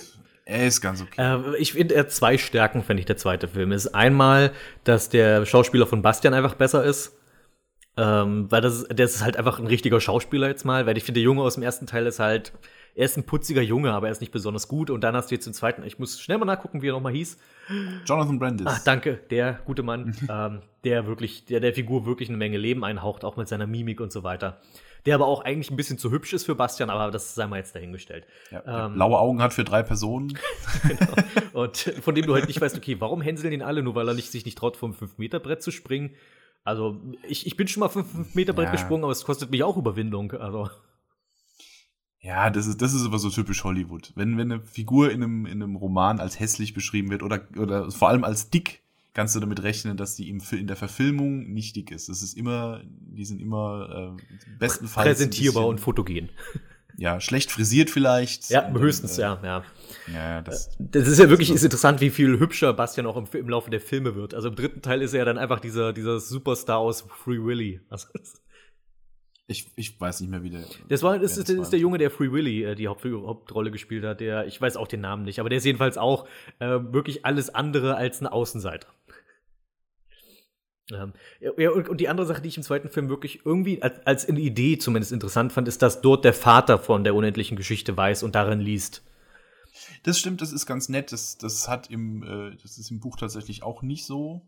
Aber das, ähm, das hat was, wo er dann so quasi mitliest und genau. mitfiebert und äh, ihm dann quasi durch das Buch noch irgendwie seinen, seinen Mut zuspricht und so. Also das Ding ist halt ja. halt was, was ich halt ja. für mich im, im Buch na, nur so semi gut funktioniert, ist ja, dass am Ende quasi, dass Sebastian, äh, Bastian, findet ja am Ende seinen, seinen wahren Willen und das ist ja, was er sich immer gewünscht hat, ist die Liebe seines Vaters und dass er seinen Vater lieben kann. Das ist ja quasi das, worauf es dann am Ende hinausläuft. Und ähm, genau. dann kehrt er ja zurück in die echte Welt und ähm, der Wunsch ist insofern erfüllt, dass, dass der Vater jetzt dadurch, dass äh, Bastian nicht, nicht nach Hause gekommen ist und über Nacht einfach verschwunden blieb, dass dem Vater ja inzwischen klar geworden ist, oh, ich habe ja einen Sohn, so nach dem Motto. Und ähm, deswegen alles wieder gut machen will. Und es kommt für mich so ein bisschen aus dem Nichts, weil vorher ist er halt so lethargisch, wird, es wird immer so beschrieben als der, der halt nichts mehr wahrnimmt, der macht halt nur noch seinen Job, er lebt vor sich hin, er kriegt gar nichts mehr wirklich mit von seinem Sohn. Und dann ähm, läuft Bastian ja quasi in seiner Vorstellung ja einfach nur weg und kommt am nächsten Tag wieder. Und das, das ist, hat jetzt das Problem gelöst, so nach dem Motto. Ähm, fand ich jetzt nur so semi gut gelöst. Und im Film kannst du die Entwicklung des Vaters besser nachvollziehen, weil er äh, die Geschichte seines Sohnes mitliest und erstmal begreift, was hier eigentlich los ist. Genau, für ihn ist es nicht nur, er ist eine Nacht lang verschollen, sondern er, er, er erlebt halt dieses, diese, diese, dieses Riesenabenteuer, erlebt er quasi mit. Und er, er erlebt ja quasi, er liest ja wie sein Sohn diese auch quasi den Mut, also im Film geht es ja darum, dass er den Mut finden soll. Da geht es ja nicht mehr darum, dass er seinen wahren Willen findet, sondern einfach, Bastian ist am Anfang ein Feigling und am Ende ist er mutig. Und äh, da sieht er ja zumindest dann, er spornt ihn dann ja an, ja, spring jetzt und so. Und, äh. mhm, genau. Ja, ich meine, gut, das mit dem, mit dem wahren Willen ist im Buch halt auch schon ein bisschen sperrig. Ich meine, klar, wenn man das Buch liest, man kriegt das ja auch lang und breit erklärt, was es damit auf sich hat, aber es ist halt schon ein Konzept, das muss man erstmal verdauen. Mm, ja, das ist, ist finde viele Sachen da drin sind zum Teil sehr verkopft. Ich finde für ein Kinderbuch, also für mich ist es halt wirklich nicht nur ein reines Kinderbuch, aber es ist ja trotzdem für Michael Ende sah sich ja auch selber wirklich als Kinderbuchautor, aber es ist schon zum Teil schwere Kost. Und ich musste trotzdem das Ding zweimal lesen, um wirklich das meiste zumindest, ich will nicht behaupten, dass ich alles kapiert habe. Ich denke, ich hab's aber ähm, für mich jetzt trotzdem zwei Durchgänge gebraucht, bis ich das quasi mal alles wieder dann beim ersten Mal einmal lesen, versuchen alles zu kapieren und beim zweiten Mal dann, ach, das bedeutet das, was später dann noch ist und so weiter. Wenn du dich mal ganz doof fühlen willst, dann liest dir mal Artikel über die unendliche Geschichte auf Wikipedia durch. Ja, das, es gibt ja so, so äh, Analysen mhm. dazu und dann denkst du, ach, ach so, ach so. okay, das so, glaube ich gerne, ja. Also das sind, wie gesagt, so ein Beispiel, was ich ja vorhin gesagt habe, mit den, mit den drei Toren, was das, was, was das, die, was das in seiner Psyche quasi widerspiegelt und so weiter und so fort. Also da haben sich ganz viel deutlich schlauere Leute schon sehr viel schlauere Gedanken dazu gemacht. Also da kann man einiges äh, rauslesen aus dem Buch, ähm, wenn man lang genug drüber nachdenkt. Äh, was ich, Aber, was ich halt komisch finde, ist, dass ja Ende, als das Buch rauskam, dass ihm vorgeworfen wurde, du willst unseren Kindern Eskapismus beibringen. Dass die sich nur noch, dass sie nicht mit echten Problemen umgehen, sondern sich flüchten, wenn es echte Probleme gibt. Und dann denke ich mal so, haben die Leute das Buch auch zu Ende gelesen? Also, es wird ja ganz klar gesagt, nee, Eskapismus ist scheiße, weil du, ähm, du bist, du wirst nutz, du wirst ein nutzloser Idiot, wenn du dich nur in, in, die, in deine Fantasie flüchtest und, und du brauchst beides. Du darfst kein abgestumpfter Esel sein, der gar keine Fantasie hat, aber du darfst auch nicht der, der Typ sein, der sich nur in seine Vorstellungskraft flüchtet, wenn es schwierig wird. Und die Leute, die beides können, das sind die wirklich wertvollen Leute für unsere Gesellschaft. Das ist ja quasi das, worauf es hinausläuft da in dem Fall. Und äh, da denke ich immer, Eskapismus, hallo? Also, die, ja. der, der, es geht, die, die, die zweite Hälfte des Buches handelt davon, dass Bastian seinen Weg aus Phantasien zurückfinden muss. Also. Ja, also ich, man muss es schon ein bisschen mit Verstand äh, gelesen haben, um das, um diese Message dann halt auch rauszulesen. Wenn man es halt nur so quasi nur grob überfliegt, dann weiß man, okay, der äh, Fantasie ist toll und äh, in Büchern leben ist toll. So ähm, diese diese ganze diese ganze Metaebene damit mit ähm, wer sich da drin verliert, wird quasi äh, wird quasi zum Idioten. Also da muss man halt ein bisschen ein bisschen Hirnschmalz ähm, investieren in das Buch ohne jetzt äh, überheblich klingen zu wollen. Mhm. Aber nee, es ist tatsächlich so. Ich sage ja auch, also ich finde, für ein Kinderbuch ist das echt anspruchsvoll. Also das ist ja. etwas, wenn, wenn ich ein Kind hätte, würde das ist so ein Buch sein, was ich möchte, dass es vielleicht mal irgendwann liest. So, also vielleicht nicht irgendwie aufdringen, aber äh, so wie, hey, ich, leg, ich stelle jetzt mal einen Schrank. So, dem. Ja. Oder, oder wie ich mit dem, mit dem Hörspiel Oder so. Das fand ja. ich mich auch toll, ja. Wobei ich, äh, äh, kleine, kleine Anekdote, ich hatte tatsächlich immer nur zwei Drittel von dem, äh, von dem Hörspiel. Weil du mal eingeschlafen bist? Nein, äh, meine Eltern haben mir halt damals die, die Kassetten gekauft äh, und die kamen halt äh, in drei Teilen. Mhm. drei Kassetten davon. Und irgendwie aus irgendeinem Grund hatten wir nur die ersten beiden. Und als ich klein war, hab, da hinterfragt man ja sowas ja, nicht. Da hört ja. man halt den ganzen Scheiß rauf und runter äh, und und irgendwann, an, kurz nachdem Atreu, äh, Bastian dann in, in äh, Phantasien ist und kurz nach der Graograman-Episode, hört es dann halt auf. Und ich habe erst Jahre später, da war ich echt schon ein bisschen älter, da habe ich mir dann wirklich noch, die, noch den dritten Teil selber noch gekauft, weil ich wissen wollte, wie es verdammt nochmal weitergeht. ich, ich dachte, okay, du meinst wirklich Hörspiel, ich dachte, du meinst vielleicht das Hörbuch. Äh, nee, das war damals auch das Hörspiel, okay. was aber auch sehr schön ist. Also ich habe beide mittlerweile, ich habe auch das Hörbuch äh, von äh, Rufus Beck gelesen. Oh, das ist so toll. Das ist so toll gelesen. Ja, kann er echt gut. Ich mag seine Harry Potter Bücher noch, noch lieber, aber äh, Rufus Beck ist echt ein super äh, Hörbuchleser. Ganz, ganz toll. Also, wenn ich jetzt, sagen wir mal, mein, mein, wenn mein Sohn irgendwann mal in dem Alter ist, wird er, glaube ich, auch erstmal das, das, das, Hörspiel kriegen und irgendwann kriegt das dann auch vor. So die leicht verdauliche Variante erstmal so zum Anfüttern und dann, äh, ja, dann, genau. dann gehen wir mal ein bisschen in die Tiefe. genau, so sieht's aus. Das ist ein guter Plan. Ja, ich finde auch, ähm, und, ich muss sagen, was so die Probleme, die ich mit dem Film habe, was ich ihm auf jeden Fall zugute halten will, ist, dass es ja trotzdem wieder Aufmerksamkeit auf das Buch gelenkt hat. Also das ist, muss man ihm ja tatsächlich zugute halten. Ich meine, das Ding ist ja auch wirklich, der, der Film war ja auch ein Hit in Amerika. Und ich glaube nicht, dass dort jemals jemand sonst die unendliche Geschichte gelesen hätte. Das stimmt. Ja, also es ist ein, ein Film, der Lust auf Lesen macht, lustigerweise was halt ein bisschen schade ist, dass, wir, dass die, die es dann halt nicht lesen, eben nur das, das als die einzig wahre Version kennen. Ich glaube, für viele Amis oder auch selbst bei uns ist es so, wenn die an unendliche Geschichte denken, denken sie zuerst an den Film und nicht an das Buch. Ja, das ist ja das gleiche Schicksal, was Mary Poppins hat. Mary Poppins ist inzwischen ein Disney-Film. Das ist nicht mehr das Buch von, ich habe den Namen der Dame vergessen, aber das ist mhm. quasi, das ist das popkulturelle Verständnis hat sich da einfach verändert in dem Fall. Es ist ja aber immerhin ist es ein sehr, sehr schöner Film und ein, ein sehr gut gemachter Film, der, also, der zwar jetzt nicht die Kernaussage vom Buch äh, richtig aufgreift, aber trotzdem ist es ein in sich genommen ein, ein, sehr, sehr schöner Film, den man auch durchaus Kindern zeigen kann, ohne Angst zu haben, dass die da irgendwie irgendwelchen Scheiß rausziehen, sondern das ist ein für sich genommen sehr, sehr schöner Film. Also wenn jemand, wenn sie schon nur an den, an den Film denken und nicht an das Buch, dann ist es immerhin gut, dass es ein guter Film ist. Da hast du absolut und, recht. Und vielleicht denken sie auch an den zweiten oder an den dritten Teil. Was denkst du denn zum dritten Teil, an dem von das, was du dich noch erinnern kannst? Also, ich habe es ja vorhin schon gesagt, ich war 13, als ich im Kino war, fand ihn damals schon scheiße. Und und das finde ich heute noch. Also ich weiß nichts mehr, nicht mehr viel darüber, außer dass es mit dem Buch so gar nichts mehr zu tun hat. Dass es zum großen Teil in, der, in unserer Welt spielt und irgendwie da halt fand, äh, fantasische Figuren irgendwie in unsere Welt kommen und äh, ach, ich weiß Das war irgendwie so dieses, dieses typische Rezept, ich weiß nicht, ob das 80er oder 90er mehr war, das ist so, wenn dir nichts einfällt, was du mit irgendeinem Franchise machen kannst, dann die Figuren kommen in die echte Welt. Ja, oder wenn man kein Geld hat, sich eine komplette Fantasy-Welt zu bauen. Das ist so wie der He-Man-Film. Ja, ich musste auch, ich musste sofort so. an den He-Man-Film denken. So, was, wir machen einen He-Man-Film. Was könnte da drin passieren? He-Man kommt in unsere Welt, in irgendeine amerikanische Vorstadt oder so. Ja, das klar. geil. Ja. Aber dann kommt noch erschwerend hinzu, damals sind ja die, äh, die Bavaria Filmstudios abgebrannt und damit auch die ganzen Figuren, äh, also Fuchur, die Figur ist verbrannt und die Morla und der Steinbeißer und so. Und da mussten sie halt für den dritten Film neue Figuren bauen und die sehen so scheiße aus. Oh ja.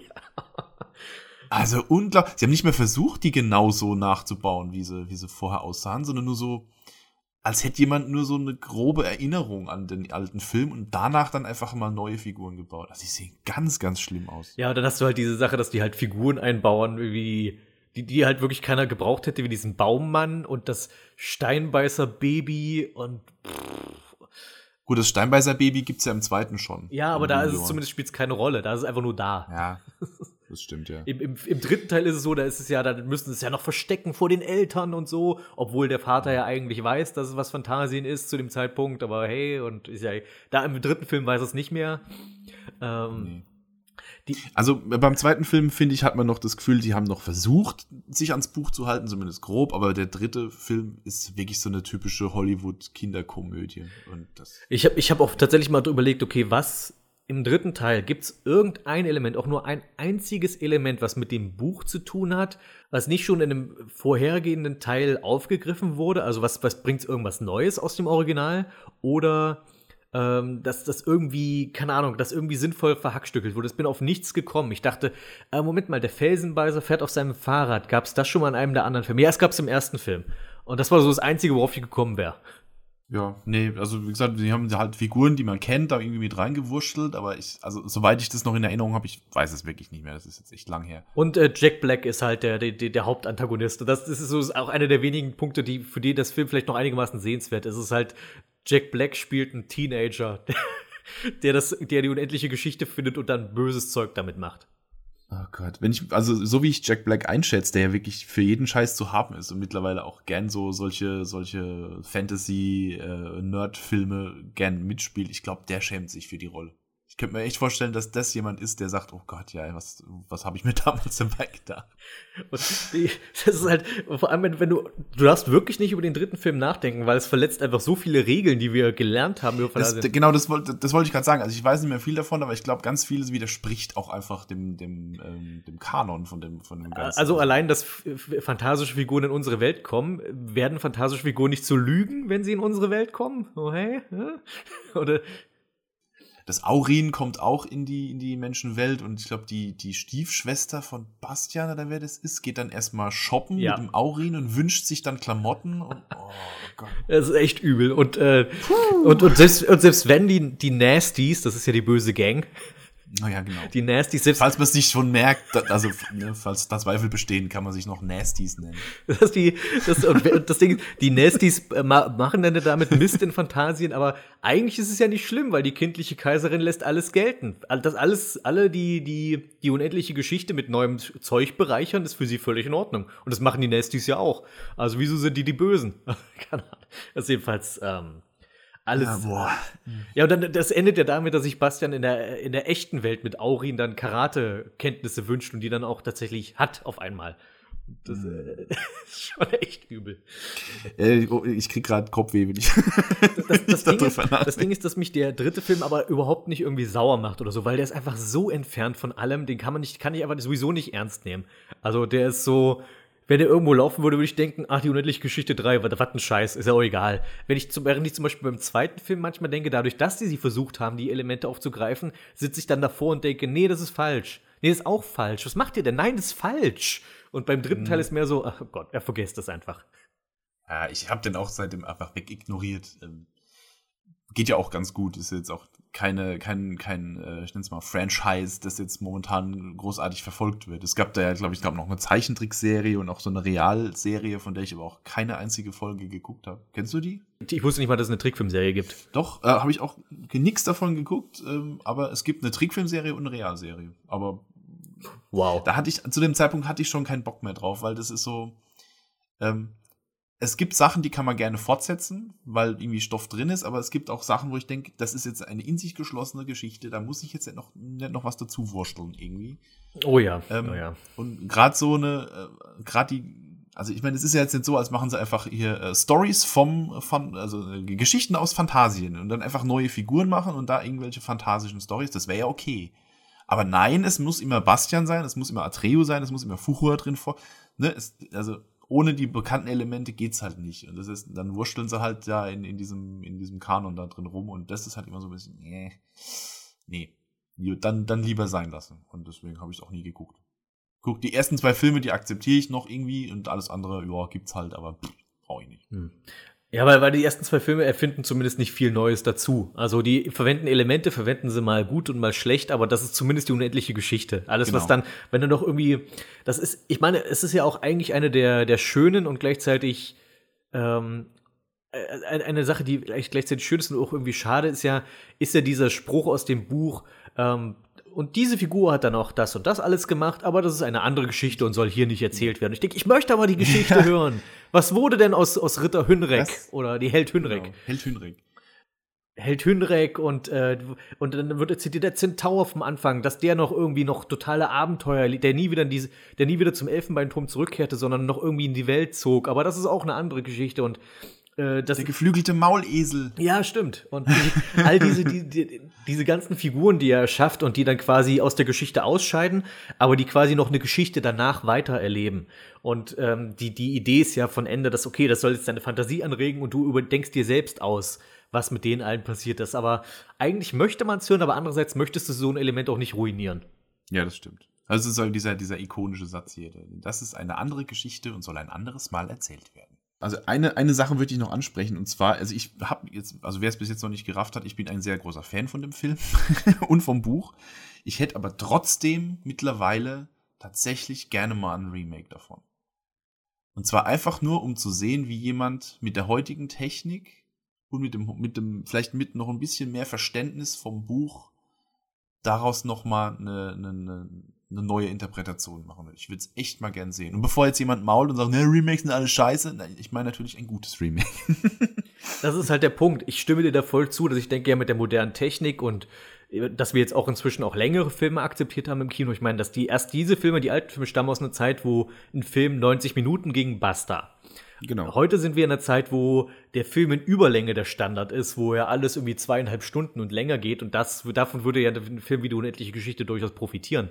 Wenn du dir den alten, den ersten Film anguckst, Atreo geht, äh, zieht los auf seine Reise und im nächsten Moment ist Artax tot. Ja, und, ähm, genau das. Da könntest du natürlich jetzt schon noch dazwischen zeigen, wie er noch ein bisschen Fantasien bereist und überhaupt erst auf die Spur der alten Morla kommt. Genau. Also gern auch von mir aus auch eine Serie, finde ich total super. Ich meine, das ist ja ein langes Buch. Ich habe es ja hier vor mir liegen. Es ist schon ein dicker Wälzer. Ähm, einfach das Ganze einfach, ja, ich, ich würde gerne mal sehen, wie das ein, ein, ein moderner äh, Filmemacher äh, aufbereiten würde. Allein weil, also viele Dinge gehen ja, gingen ja damals einfach technisch nicht. Ähm, sowas wie Igramul oder ähm, ja, keine Ahnung, das. Äh Na, oder auch allein viele der Darstellungen von vielen dieser Konzepte, die einfach, wo du einfach auch Zeit brauchst, genau. das entweder zu erklären oder du musst so gut sein, dass du es in Bildern erklären kannst, was ich auch für eine mega Herausforderung halte. Ja, aber ich, ich, es, es, es ist ein Buch, wo ich, also ich bin jetzt äh, auch kein Filmemacher, aber es ist so ein Buch, wo ich mir tatsächlich ähm, auch äh, schon öfter Gedanken gemacht habe, wie könnte man das in einem Film darstellen? Und es gibt durchaus genug, also es, es, es kommen schon Ideen, wo ich denke, ja, jemand, der das, das nötige Know-how hat, kann das durchaus so verfilmen, dass da ein bisschen mehr von der Essenz von dem Roman drin ist, als es der Originalfilm äh, rübergebracht hat. Was nicht heißt, dass ich den Originalfilm schlecht finde, bevor jetzt wieder jemand weint, ähm, aber eine Neuinterpretierung wird mich zumindest mal äh, Neuinterpretation wird mich tatsächlich äh, wird mich tatsächlich mal reizen, weil ich der Meinung bin, dass es geht. Stimme ich dir zu, aber das, das Problem ist, dass wir einfach in, auch in den letzten Jahren so häufig vor den Kopf gestoßen wurden, dass es schwer ist, dafür Vertrauen aufzubringen. Ich, ich sag jetzt mal nur äh, ihr Alice im Wunderland. Ja, gut, okay. Malefiz und äh, was es noch alles gibt, was jetzt quasi nochmal neu interpretiert Ja, dann, aber haben. halt, dann darf es halt nicht Disney machen. Es darf nicht Disney machen. Ich möchte, auch nicht, dass Tim Burton das macht, weil ich glaube, der würde sich auch drum reißen, den Film Ja. zu machen. Also sagen wir so, abgesehen davon, dass der heute mittlerweile nicht mehr so Filme macht, aber sein Stil, so wie er damals Filme gemacht hat, ähm, wäre schon, wär schon cool. Also, okay. Ja, aber ich meine, er hat doch äh, äh, wirklich äh, bewiesen, dass das nicht mehr, dass er jetzt eigentlich lieber auf Nummer sicher geht und jetzt einfach so sein Tim Ähm, Burton-Zeug eben macht. mach also den- den- ohne, dass es interessant der ist. alte Tim Burton. Oder sagen wir mal jemand wie ähm, äh, Guillermo del Toro zum Beispiel. Oder so, Der- ja. der- ja. Dem, dem, dem würde ich das noch Dem traue ich das zu. Hier, äh, Pans Labyrinth und sowas, ne? Der hat ja so die, der hat ja eine Schwäche für so, für so, ja, so, so, so leicht düsteres Fantasy-Szenario und so. Also so jemand, weißt du? Also, ne, ich könnte mir da vorstellen, dass da was Geiles bei rumkommt. Und, und dann casten wir den, den Atreo von damals jetzt als den Zentauren, der den neuen Atreo holt. Ja, genau. Das, als richtiger Alter hat er mittlerweile. Schließt sich der Kreis. Da braucht man. Schade, dass Christopher Lee nicht mehr lebt. Das wäre ein so, sehr guter Herr Koriander, der dann so richtig super grimmig um die Ecke guckt, so mm, Ja. raus aus meinem Laden. Es hat mich ja tatsächlich mal äh, jemand angemailt, ähm, der wohl tatsächlich in Hollywood arbeitet. Der äh, hat, also hat halt irgendwie, also er, er, er, schrieb von wegen, er arbeitet an einem, an einem Pitch für ein äh, unendliche Geschichte Remake und sucht halt Material, so äh, ob, äh, für, für seine Idee zu verkaufen. Hatte mich halt gefragt, ob er meine, meine Illustrationen da verwenden darf. Ähm, also da gibt's wohl tatsächlich die ein oder andere Bestrebung, da was zu machen. Ich glaube, da wurde jetzt auch erstmal nichts draus, so wenn ich, also zumindest habe ich länger nichts mehr drüber gehört. Ähm, aber es gibt, es gibt wohl noch den ein oder anderen, der sich für, dieses, für diesen Stoff interessiert. Also es kann durchaus sein, dass da in, in nächster Zukunft irgendwann mal wieder was kommt. Und dann, dann hoffe ich natürlich wirklich, dass jemand dran sitzt, der das ganze Ding mit, mit ein bisschen Herzblut angeht. Und Ja, so- das kann man wirklich nur hoffen, weil ist, ich, ich, ich befürchte eher die popkulturellen Referenzen äh, und ähm, coole Jugendsprache.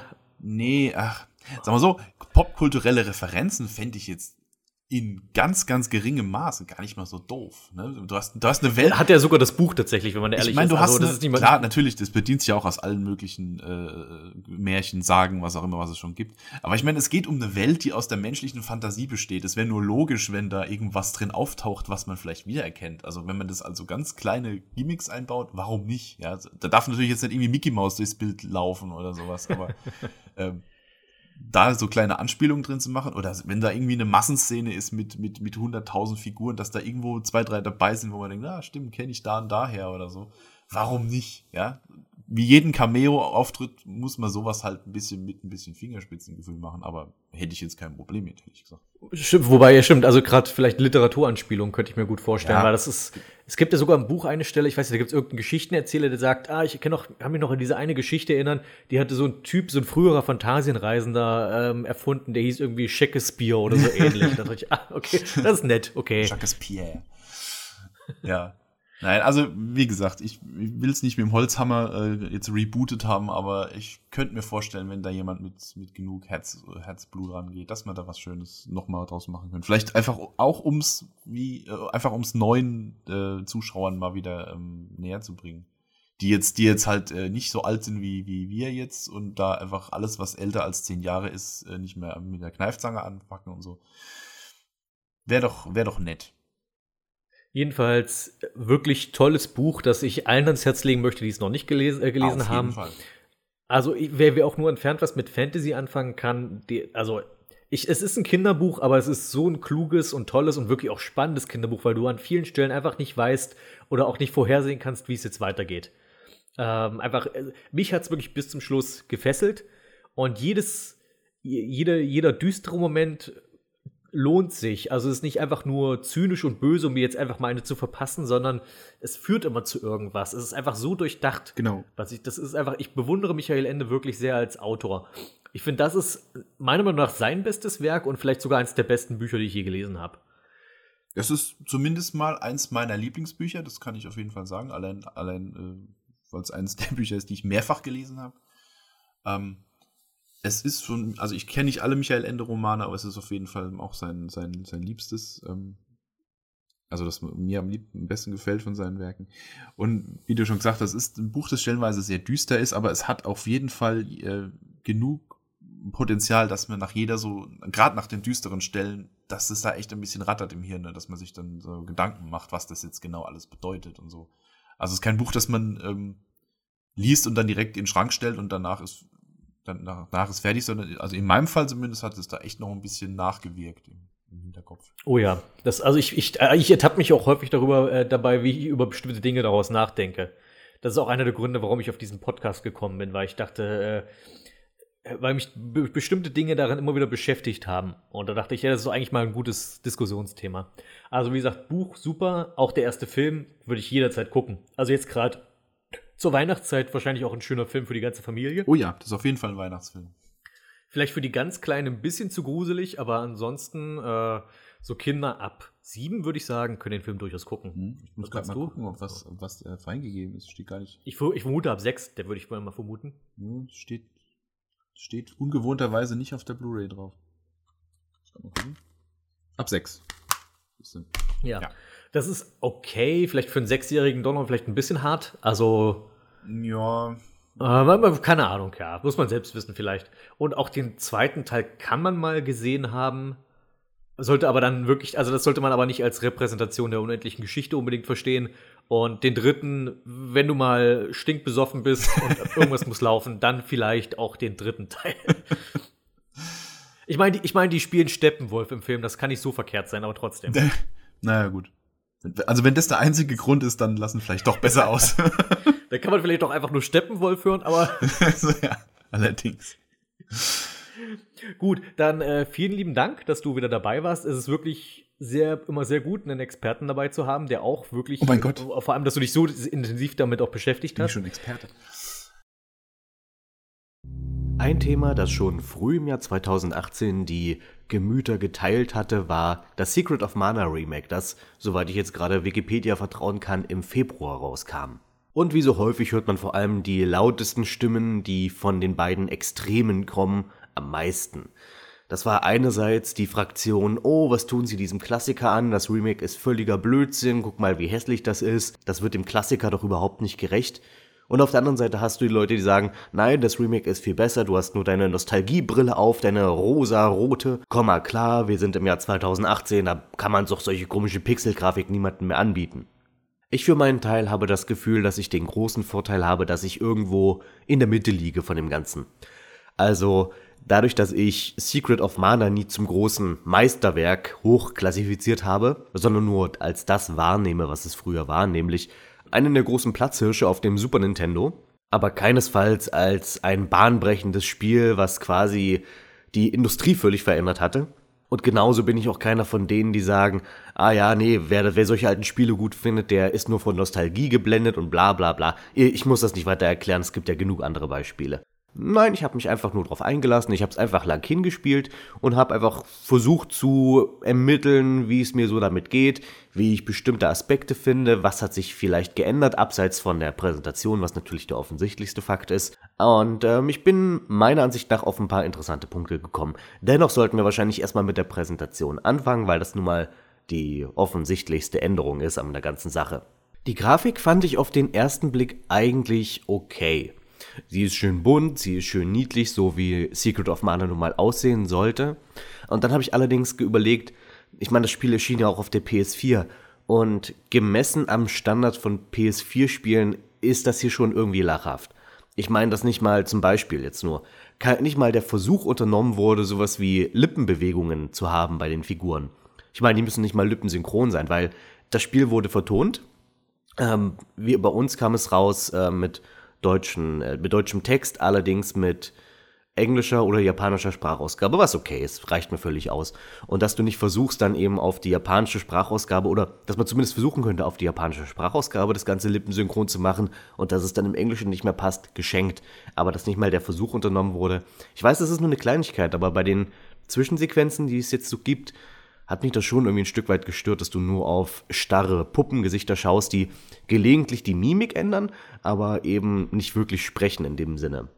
Und die andere Sache bei der Präsentation ist die Musik. Und auch da muss ich mich leider eher auf die Seite der Kritiker stellen und sagen, also viele der neuen Versionen sind tatsächlich echt scheußlich. Und ich bin da froh, dass man, also ich musste stellenweise immer wieder wirklich auf die Originalmusik zurückschalten. Ich finde, das ist ein netter Service, dass man das anbietet, dass du auch die alte Musik laufen lassen kannst.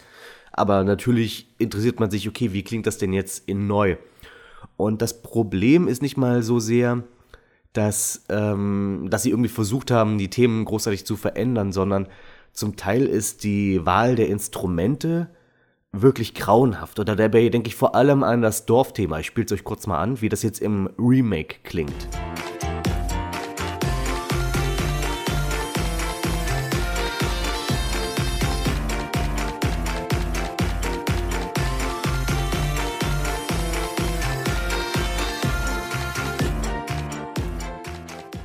Die Instrumente sind dabei eine Sache. Eine andere Sache, die nicht gut gelungen ist und es ist ein Fehler, den ich finde, den man häufig sieht bei Leuten, die so Videospiel-Remixes im Internet machen, so Leute, also Leute, die zum Beispiel bei OC Remix, was ja an sich eine coole Seite ist und wo man auch viele gute Remixes bekommt, aber es gibt da auch einfach Leute, die meinen, sie müssten die alte, alten Stücke insofern toppen, dass sie einfach mehr und mehr reinpacken und dadurch wirken besonders, besonders dezente Stücke zerstört das total. Ähm, die Stücke wirken dadurch einfach sehr überladen. Ich denke da im Fall von Secret of Mana Remake an das Thema vom Imperium, bei dem ich absolut keine Ahnung habe, wohin man dabei wollte. Also stilistisch, stimmungsmäßig, das ist einfach irgendwas, aber es ist nicht gut. Es gibt eine Handvoll Musikstücke, die ich auf Augenhöhe mit der alten Musik finde, aber es gibt kein Musikstück im Secret of Mana Remake, von dem ich sage, das übertrifft das Original. Es gibt, wie gesagt, höchstens welche, von denen ich sage, okay, das ist anders und es ist okay. Dabei denke ich zum Beispiel an ähm, das Bergthema in Destinea und auch der Kristallwald ist zum Beispiel, finde ich, ganz gut gelungen. Halt, nein, Moment, ich muss mich korrigieren. Es gibt ein Stück, das im Remake besser ist als im Original und das ist das verdammte Zwergenthema. Im Originalspiel, ich würde nicht sagen, ich hasse es, aber doch ich hasse es eigentlich ziemlich ist das Thema vom Zwergendorf. Es, es blutet mir aus den Ohren, wenn ich dieses Gequietsche höre. Und im Remake ist es zumindest nicht furchtbar. Da düdelt es einfach lang hin, aber es ist nicht so verdammt aufdringlich. Jetzt aber mal zu was Positivem, denn eine Erweiterung oder eine Ergänzung, die man beim Spiel gemacht hat, ist, dass sich die drei Charaktere jetzt, wenn sie in Hotels übernachten, noch vor dem Schlafengehen miteinander unterhalten. Und das ist insofern wirklich eine super Ergänzung, als dass eine der großen Schwächen, die ich beim Original gesehen habe, war, dass die drei Figuren, sagen wir mal, nur sehr wenig Persönlichkeit hatten. Im, Be im besten Fall hatte die Koboldin, dadurch, dass sie immer die Freche waren, ein bisschen Persönlichkeit, aber die anderen beiden, naja, waren halt einfach nur Figuren, die man eben spielt. Und jetzt ist es so, dadurch, dass sie ähm, immer über die vergangenen Abenteuer reflektieren, kommen die drei einfach viel besser raus und unterscheiden sich auch viel besser noch voneinander. Das einzige Problem dabei ist, es ist nicht wirklich ein Problem, aber es ist eine Kleinigkeit, die mir aufgefallen ist. Die drei hängen mit ihren Gesprächen dem eigentlichen Plot immer sehr hinterher. Das äh, führt dann manchmal dazu, dass sie zum Beispiel, also bei mir war es so, dass ich dann schon den erwachsenen Lufti hatte, mit dem ich rumfliegen konnte. Aber beim nächsten Gespräch im Hotel haben sie sich eigentlich noch über den Baby-Lufti unterhalten, den sie gerade aus der Höhle befreit haben. Das passt dann nicht immer ganz miteinander gegen Ende des Spiels war es dann so, dass ich dann wirklich dreimal in einem Hotel übernachten musste, einfach um dann alle Gespräche bis zum Schluss gehört zu haben, bevor man es durchspielt. Aber das ist eigentlich eine positive Sache, denn es gibt wirklich viele, viele, viele Dialoge zwischen den dreien. Und ähm, was dabei so rauskommt, ist, das Mädchen bekommt vor allem viel Persönlichkeit. Sie wird im Wesentlichen zu Bulma aus Dragon Ball. Sorry für den Dragon Ball-Vergleich, aber wenn du sie, wenn du, wenn du ihr zuhörst in den Gesprächen und du machst die Augen zu, könnte es wirklich eins zu eins Bulma sein von dem, was sie erzählt. Sie ist halt also super von sich selbst und ihrem Aussehen überzeugt. Sie ist sehr oberflächlich und immer gleich zickig und zickt vor allem die Koboldin immer an. Aber eigentlich ist sie, sie hat ein gutes Herz, aber sie ist irgendwie anstrengend. Aber auf eine gute Art. Weil dadurch, dass sie so anstrengend ist, ist es umso lustiger, wenn die Koboldin ihr mal wieder ein Schnippchen schlägt. Und die Koboldin kommt am allerbesten dabei weg. Sie ist halt wirklich super frech und sie überrascht immer wieder mit sehr ulkigen Ideen. Also zum Beispiel versucht sie, die Elementare gelegentlich einzuspannen, ihre Untertanen zu werden und für sie Einkäufe zu erledigen und solche Geschichten. Oder auch, dass sie bestimmte Elementare bevorzugt, weil sie cooler sind. Zum Beispiel ähm, hat sie ein Fable für Vesuvio, weil der halt Feuerexplosionen machen kann und findet dann dagegen zum Beispiel... Äh, meinetwegen Froster eher lahm.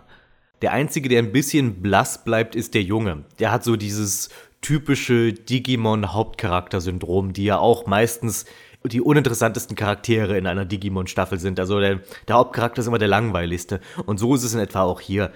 Mit dem Unterschied, dass der, der Junge in Secret of Mana eher immer als sehr unsicher dargestellt wird, der sich auch immer ein bisschen von den beiden Mädels unterbuttern lässt, aber eigentlich ein tapferer Krieger sein will. Aber die anderen beiden sind halt einfach wesentlich stärker als er von, von der Persönlichkeit her und auch von der Darstellung. Hier und da gibt es auch noch ein paar lustige Bemerkungen, die sich auf, sag ich mal, so ein paar mh, hm, kuriose Ingame-Eigenheiten beziehen, die einem vielleicht manchmal nur als Spieler auffallen, aber bei denen es dann lustig ist, wenn sich die Charaktere im Spiel darüber unterhalten. Also zum Beispiel gibt es ja wenn, wenn ein Charakter oder ein Gegner benebelt wird, das ist eine Zustandsänderung, dann wird das dargestellt dadurch, dass er dann quasi so einen Ballon am Kopf hat. Und tatsächlich unterhalten sich die Charaktere im Hotel dann darüber, was es eigentlich mit diesen Ballons auf sich haben soll, die manchmal über Gegnern erscheinen. Also die Charaktere im Spiel reden über eine Animation. Oder ähm, sie unterhalten sich auch darüber, dass Bertie, der Schmied, der ja quasi ihn immer hinterherreist, der auch um die ganze Welt reist und der ja auch irgendwie daher mit Monstern in Kontakt kommen muss, dass der ja ziemlich tough sein muss, wenn der es alleine schafft, um diese, auch diese ganzen Orte zu besuchen. Und sie sich dann quasi amüsiert darüber unterhalten, dass sie ihn vielleicht fragen sollten, ob er auch Teil der Gruppe werden will. Was sogar ganz witzig wäre, wenn sie das erweitert hätten, dass es quasi noch einen vierten Hauptcharakter gibt mit Bertie der Schmied oder so.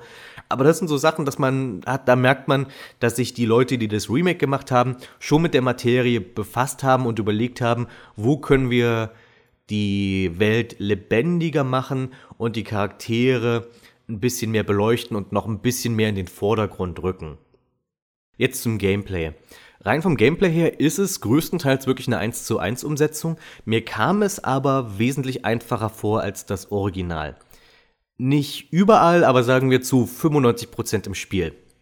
Das liegt daran, dass ich, also das ist jetzt alles, wovon ich jetzt rede, sind tatsächlich einfach meine Eindrücke beim Spielen. Ob das tatsächlich so ist, dafür will ich nicht die Hand ins Feuer legen.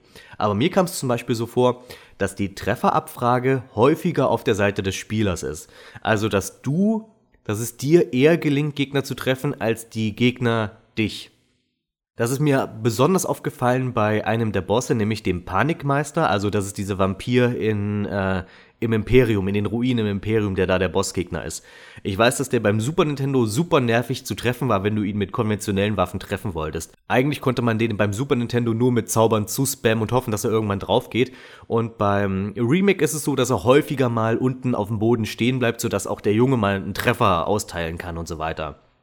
Überhaupt finde ich, dass die Bosse, die mir beim Super Nintendo als die schwierigen vorkamen, hier wesentlich einfacher sind.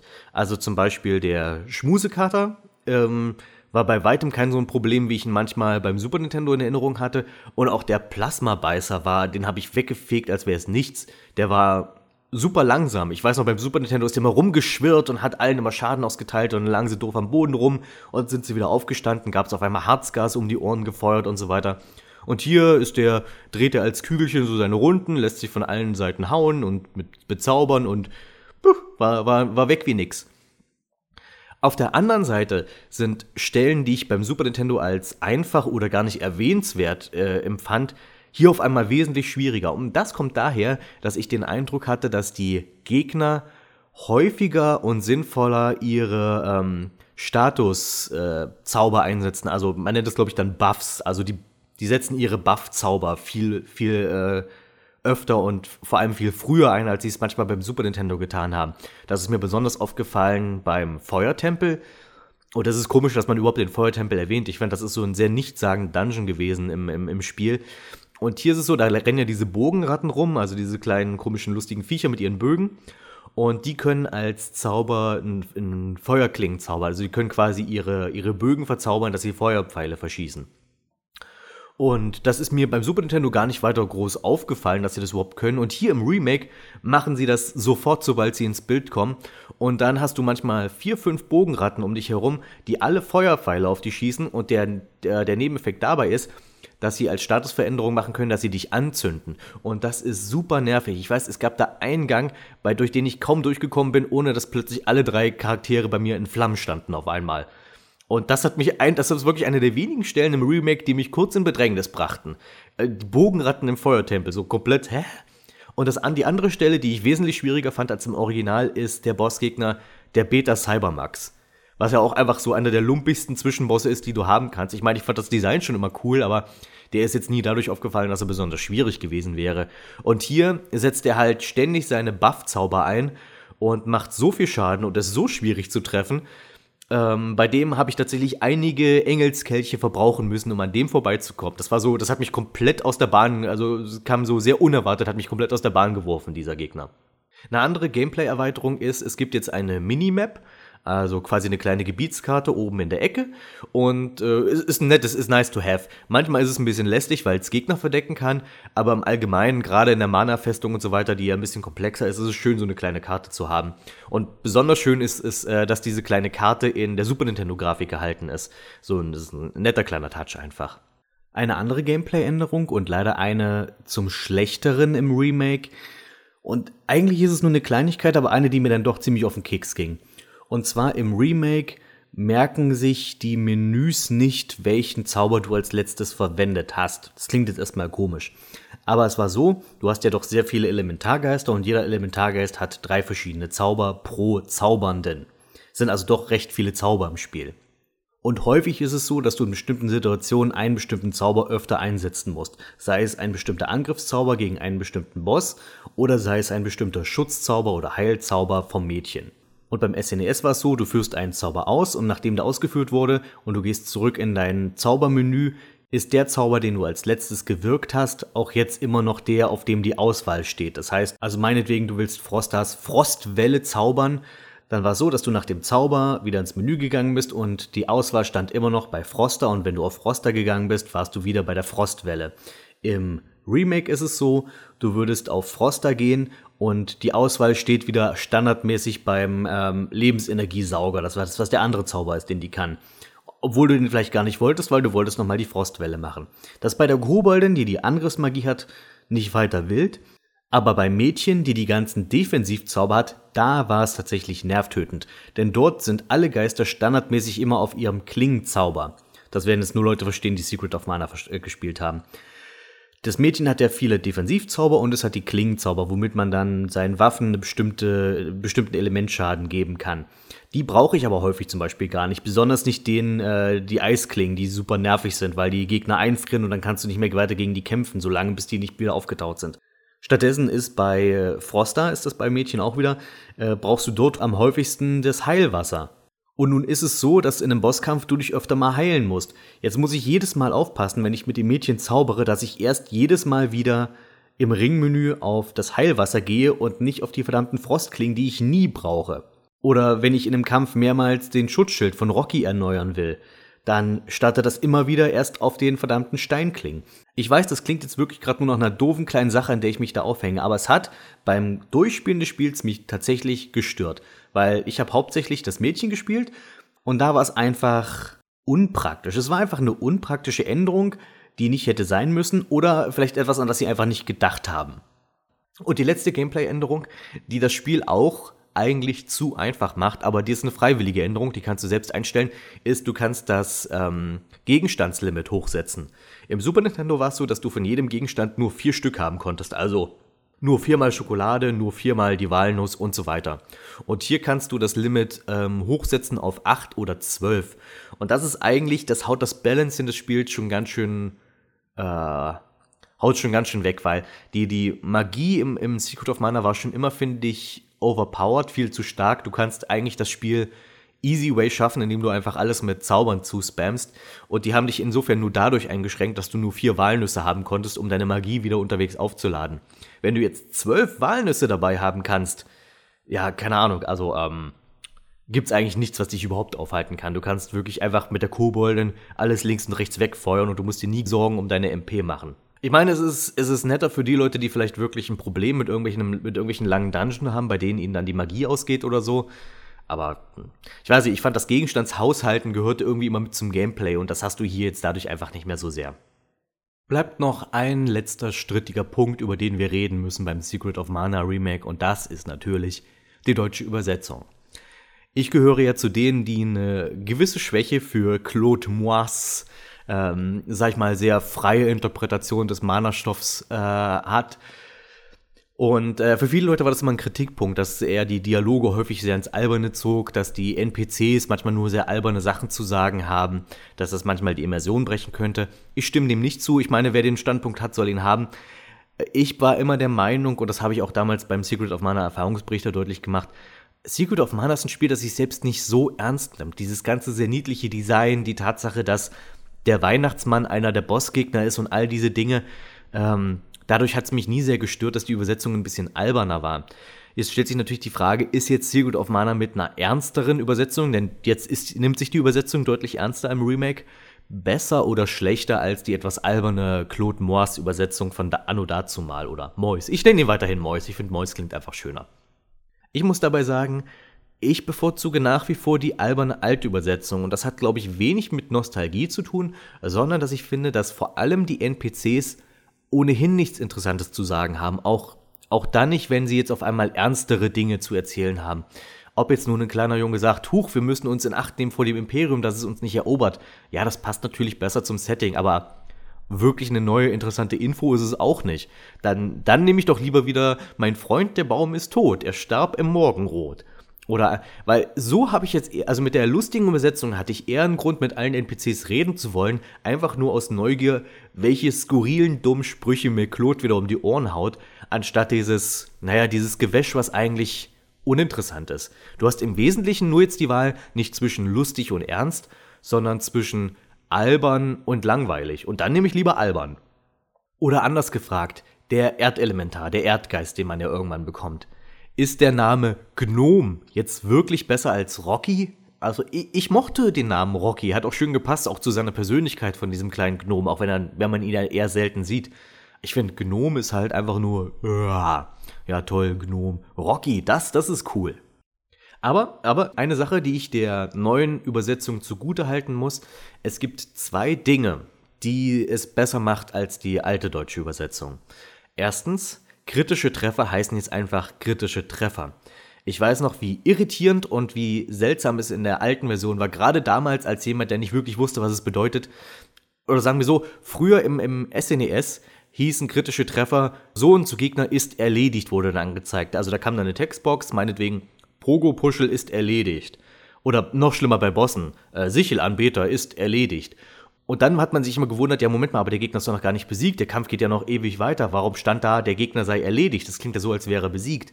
Das hieß damals, das ist ein kritischer Treffer. Und diese Irritation hast du jetzt nicht mehr. Jetzt steht nämlich da, so und so wurde kritisch getroffen. Das macht es einfach klarer. Und das meinetwegen, ja, da auf jeden Fall ist die neue Übersetzung besser. Und der andere Punkt, was die neue Übersetzung besser macht, es macht häufig, es macht es häufig klarer, wo du als nächstes hin musst. Denn auch das habe ich beim äh, Erfahrungsbericht dir gerne mal angesprochen, dass du ohne den Spieleberater manchmal eigentlich aufgeschmissen warst, wo du als nächstes hin sollst, weil dir keiner so richtig einen Hinweis darauf gegeben hat. Und da habe ich besonders auf eine Stelle geachtet, auch eine Stelle, die ich im Erfahrungsbericht, ihr solltet einfach nochmal den Erfahrungsbericht gucken, dann könnt ihr das alles viel besser nachvollziehen. Aber eine Stelle, die ich im Erfahrungsbericht besonders hervorgehoben habe, ist äh, der Schlüssel zur Goldfestung oder hier im Remake heißt der Goldener Turm, was eigentlich sogar besser passt. Beim Super Nintendo habe ich mich sehr darüber aufgeregt, dass dir niemand sagt, wo du diesen Schlüssel eigentlich bekommst, sondern du musst es dir irgendwie um drei Ecken selbst erschließen. Und das bei erstens der NPC, der dir diesen Hinweis gibt, ist schon nicht so leicht zu finden. Das ist einfach irgendein Opa, der auf der Stadtmauer in der Goldstadt herumläuft, quasi in der hintersten Ecke. Und beim SNES e sagt dir im Wesentlichen nur, hey, der Schlüssel zur Goldfestung wurde von einem Spion aus Tasnica geklaut und er ist seitdem nicht wieder aufgetaucht. Mehr erfährst du nicht. Jetzt im Remake sagt dir der alte Mann, Der Schlüssel wurde von einem Spion aus Tasniger geklaut und die Spur verlor sich in der Südstadt. Irgendwie so, in der ähnlich, äh, so ähnlich wurde es jedenfalls formuliert. Das heißt, hier wird die Südstadt wenigstens konkret genannt, sodass du zumindest eine Ahnung hast, wo du nach dem Schlüssel suchen solltest. Und so kommst du auch viel eher drauf, dass es diese Maria war aus der Südstadt, dass, dass du dann da den Schlüssel bekommst. Ich habe ja da beim Erfahrungsbericht immer gesagt, keine Ahnung, wie man das ohne Erfahrungs, äh, wie man das ohne Spieleberater jemals hätte rauskriegen sollen. Und hier wird es schon deutlich klarer. Wenn ich jetzt aber all diese Punkte, die ich jetzt genannt habe, wenn ich jetzt bewerten sollte, welche Version ich eher spielen würde, würde ich tatsächlich eher zum Original tendieren. Und das liegt hauptsächlich an der Musik und an der meiner Meinung nach einfach lustigeren Übersetzung. Wenn dir diese beiden Punkte aber nicht so viel bedeuten, beziehungsweise du kannst ja auch die alte Musik im Remake anstellen, und wenn du lieber die ernsthaftere Übersetzung haben willst, macht man mit dem Remake absolut nichts verkehrt. Gerade für Leute, die das Original nicht kennen und dies nachholen wollen, ist es eigentlich eine gute Methode, das zu tun, um einfach dann auch mal mitreden zu können. So viel zum Secret of Mana Remake. Kann man machen, muss man nicht haben, ist einfach ganz nett. Bevor wir über das aktuellste WWE-Spiel 2K19, also 2K19 2019 reden, ein ganz kurzer Abschweif. Ich habe irgendwann mal bereits WWE 2K18 gespielt und fand es eher langweilig. Seht ihr, mein Problem mit modernen Wrestling-Spielen begründet sich auf zwei Faktoren. Einerseits finde ich es beim Gameplay wichtiger, dass es schnell und spaßig ist, statt unbedingt realistisch. Darum spiele ich ja auch eher ein Burnout als ein Gran Turismo. Und darum mag ich einen PlayStation 1 Smackdown lieber als, naja, alles was nach PlayStation 1 Smackdowns kam. Denn egal wie albern es ist, Kane mit 200 Sachen durch den Ring pesen zu sehen, immerhin pest er mit 200 Sachen durch den Ring und macht einen Rückwärtssalto, wenn ich das will, anstatt schwerfällig herumzuäumeln, um sich neben den Kopf seines Gegners zu stellen, um dann einen der 12.000 gleich aussehenden Schwitzkastenaktionen durchzuführen. Andererseits ist mir ein guter Karriere- bzw. Story-Modus für meinen selbst erstellten Wrestler wichtig. Auch da gab es bislang nur zwei Vertreter, die ich stark fand: SmackDown 2 und SmackDown vs. Raw 2006. Und auch da eigentlich nur die SmackDown-Geschichte mit Wer ermordete Teddy Long. Und darum war WWE 2K18 für mich nichts. Langweiliges Gameplay und einen nach Faulheit stinkenden Karrieremodus. Aber man konnte doch Lex Luger freispielen, höre ich euch schreien. Wuppdi-du. Eigentlich hatte ich deshalb vor, kein weiteres WWE-Spiel anzurühren. Die Grafik und das Gameplay haben sich sowieso seit, keine Ahnung, 2K15 etwa nicht mehr wesentlich weiterentwickelt. Doch dann sah ich, wie viel Mühe scheinbar im Karrieremodus von 2K19 steckt. Also habe ich mir doch wieder meine Badehose angezogen, das Babyöl rausgeholt und mich in die bunte Welt des inszenierten Ringkampfes geworfen. Wie immer wurde als erste Amtshandlung ein eigener Catcher erstellt, der legendäre Gustav die Wespe. Die ganze Erstellerei ist recht spaßig und gerade aus wie vielen vertonten Spitznamen man wählen kann und miteinander kombinieren kann, fand ich beeindruckend. Überhaupt ist eine der großen Stärken von WWE 2019, wie viel Arbeit in der Vertonung steckt. Der gesamte Story-Modus ist synchronisiert und zwar von den entsprechenden Wrestlern selbst. Davon konnte 2K18 nur träumen. Leider hat auch 19 die blöde Angewohnheit, haufenweise Content nur durch endloses Freispielen verfügbar zu machen, ohne zumindest die Option zu bieten, direkt vollen Zugriff zu geben für die, die das eben wollen. Ich habe das Spiel immerhin bezahlt, also hört mir auf, Inhalte zu verwehren. Ich weiß, ich denke dazu oldschool, aber es nervt mich, wenn ich meine eigene Figur erstelle und nur so langweiligen Standardkram verwenden darf. Ich spiele ja sonst keine Sportspiele. Ist das bei anderen 2K-Reihen auch so? Muss man bei FIFA 2K19 erst ein paar Stunden mit Bochum grinden, um Schalke und den Fallrückzieher freizuschalten? Aber nun zum Plot. Immerhin der Grund, warum ich dieses Spiel überhaupt gekauft habe. Deine Figur startet als regionaler Independent Wrestler für irgend so eine Wald- und Wiesenliga.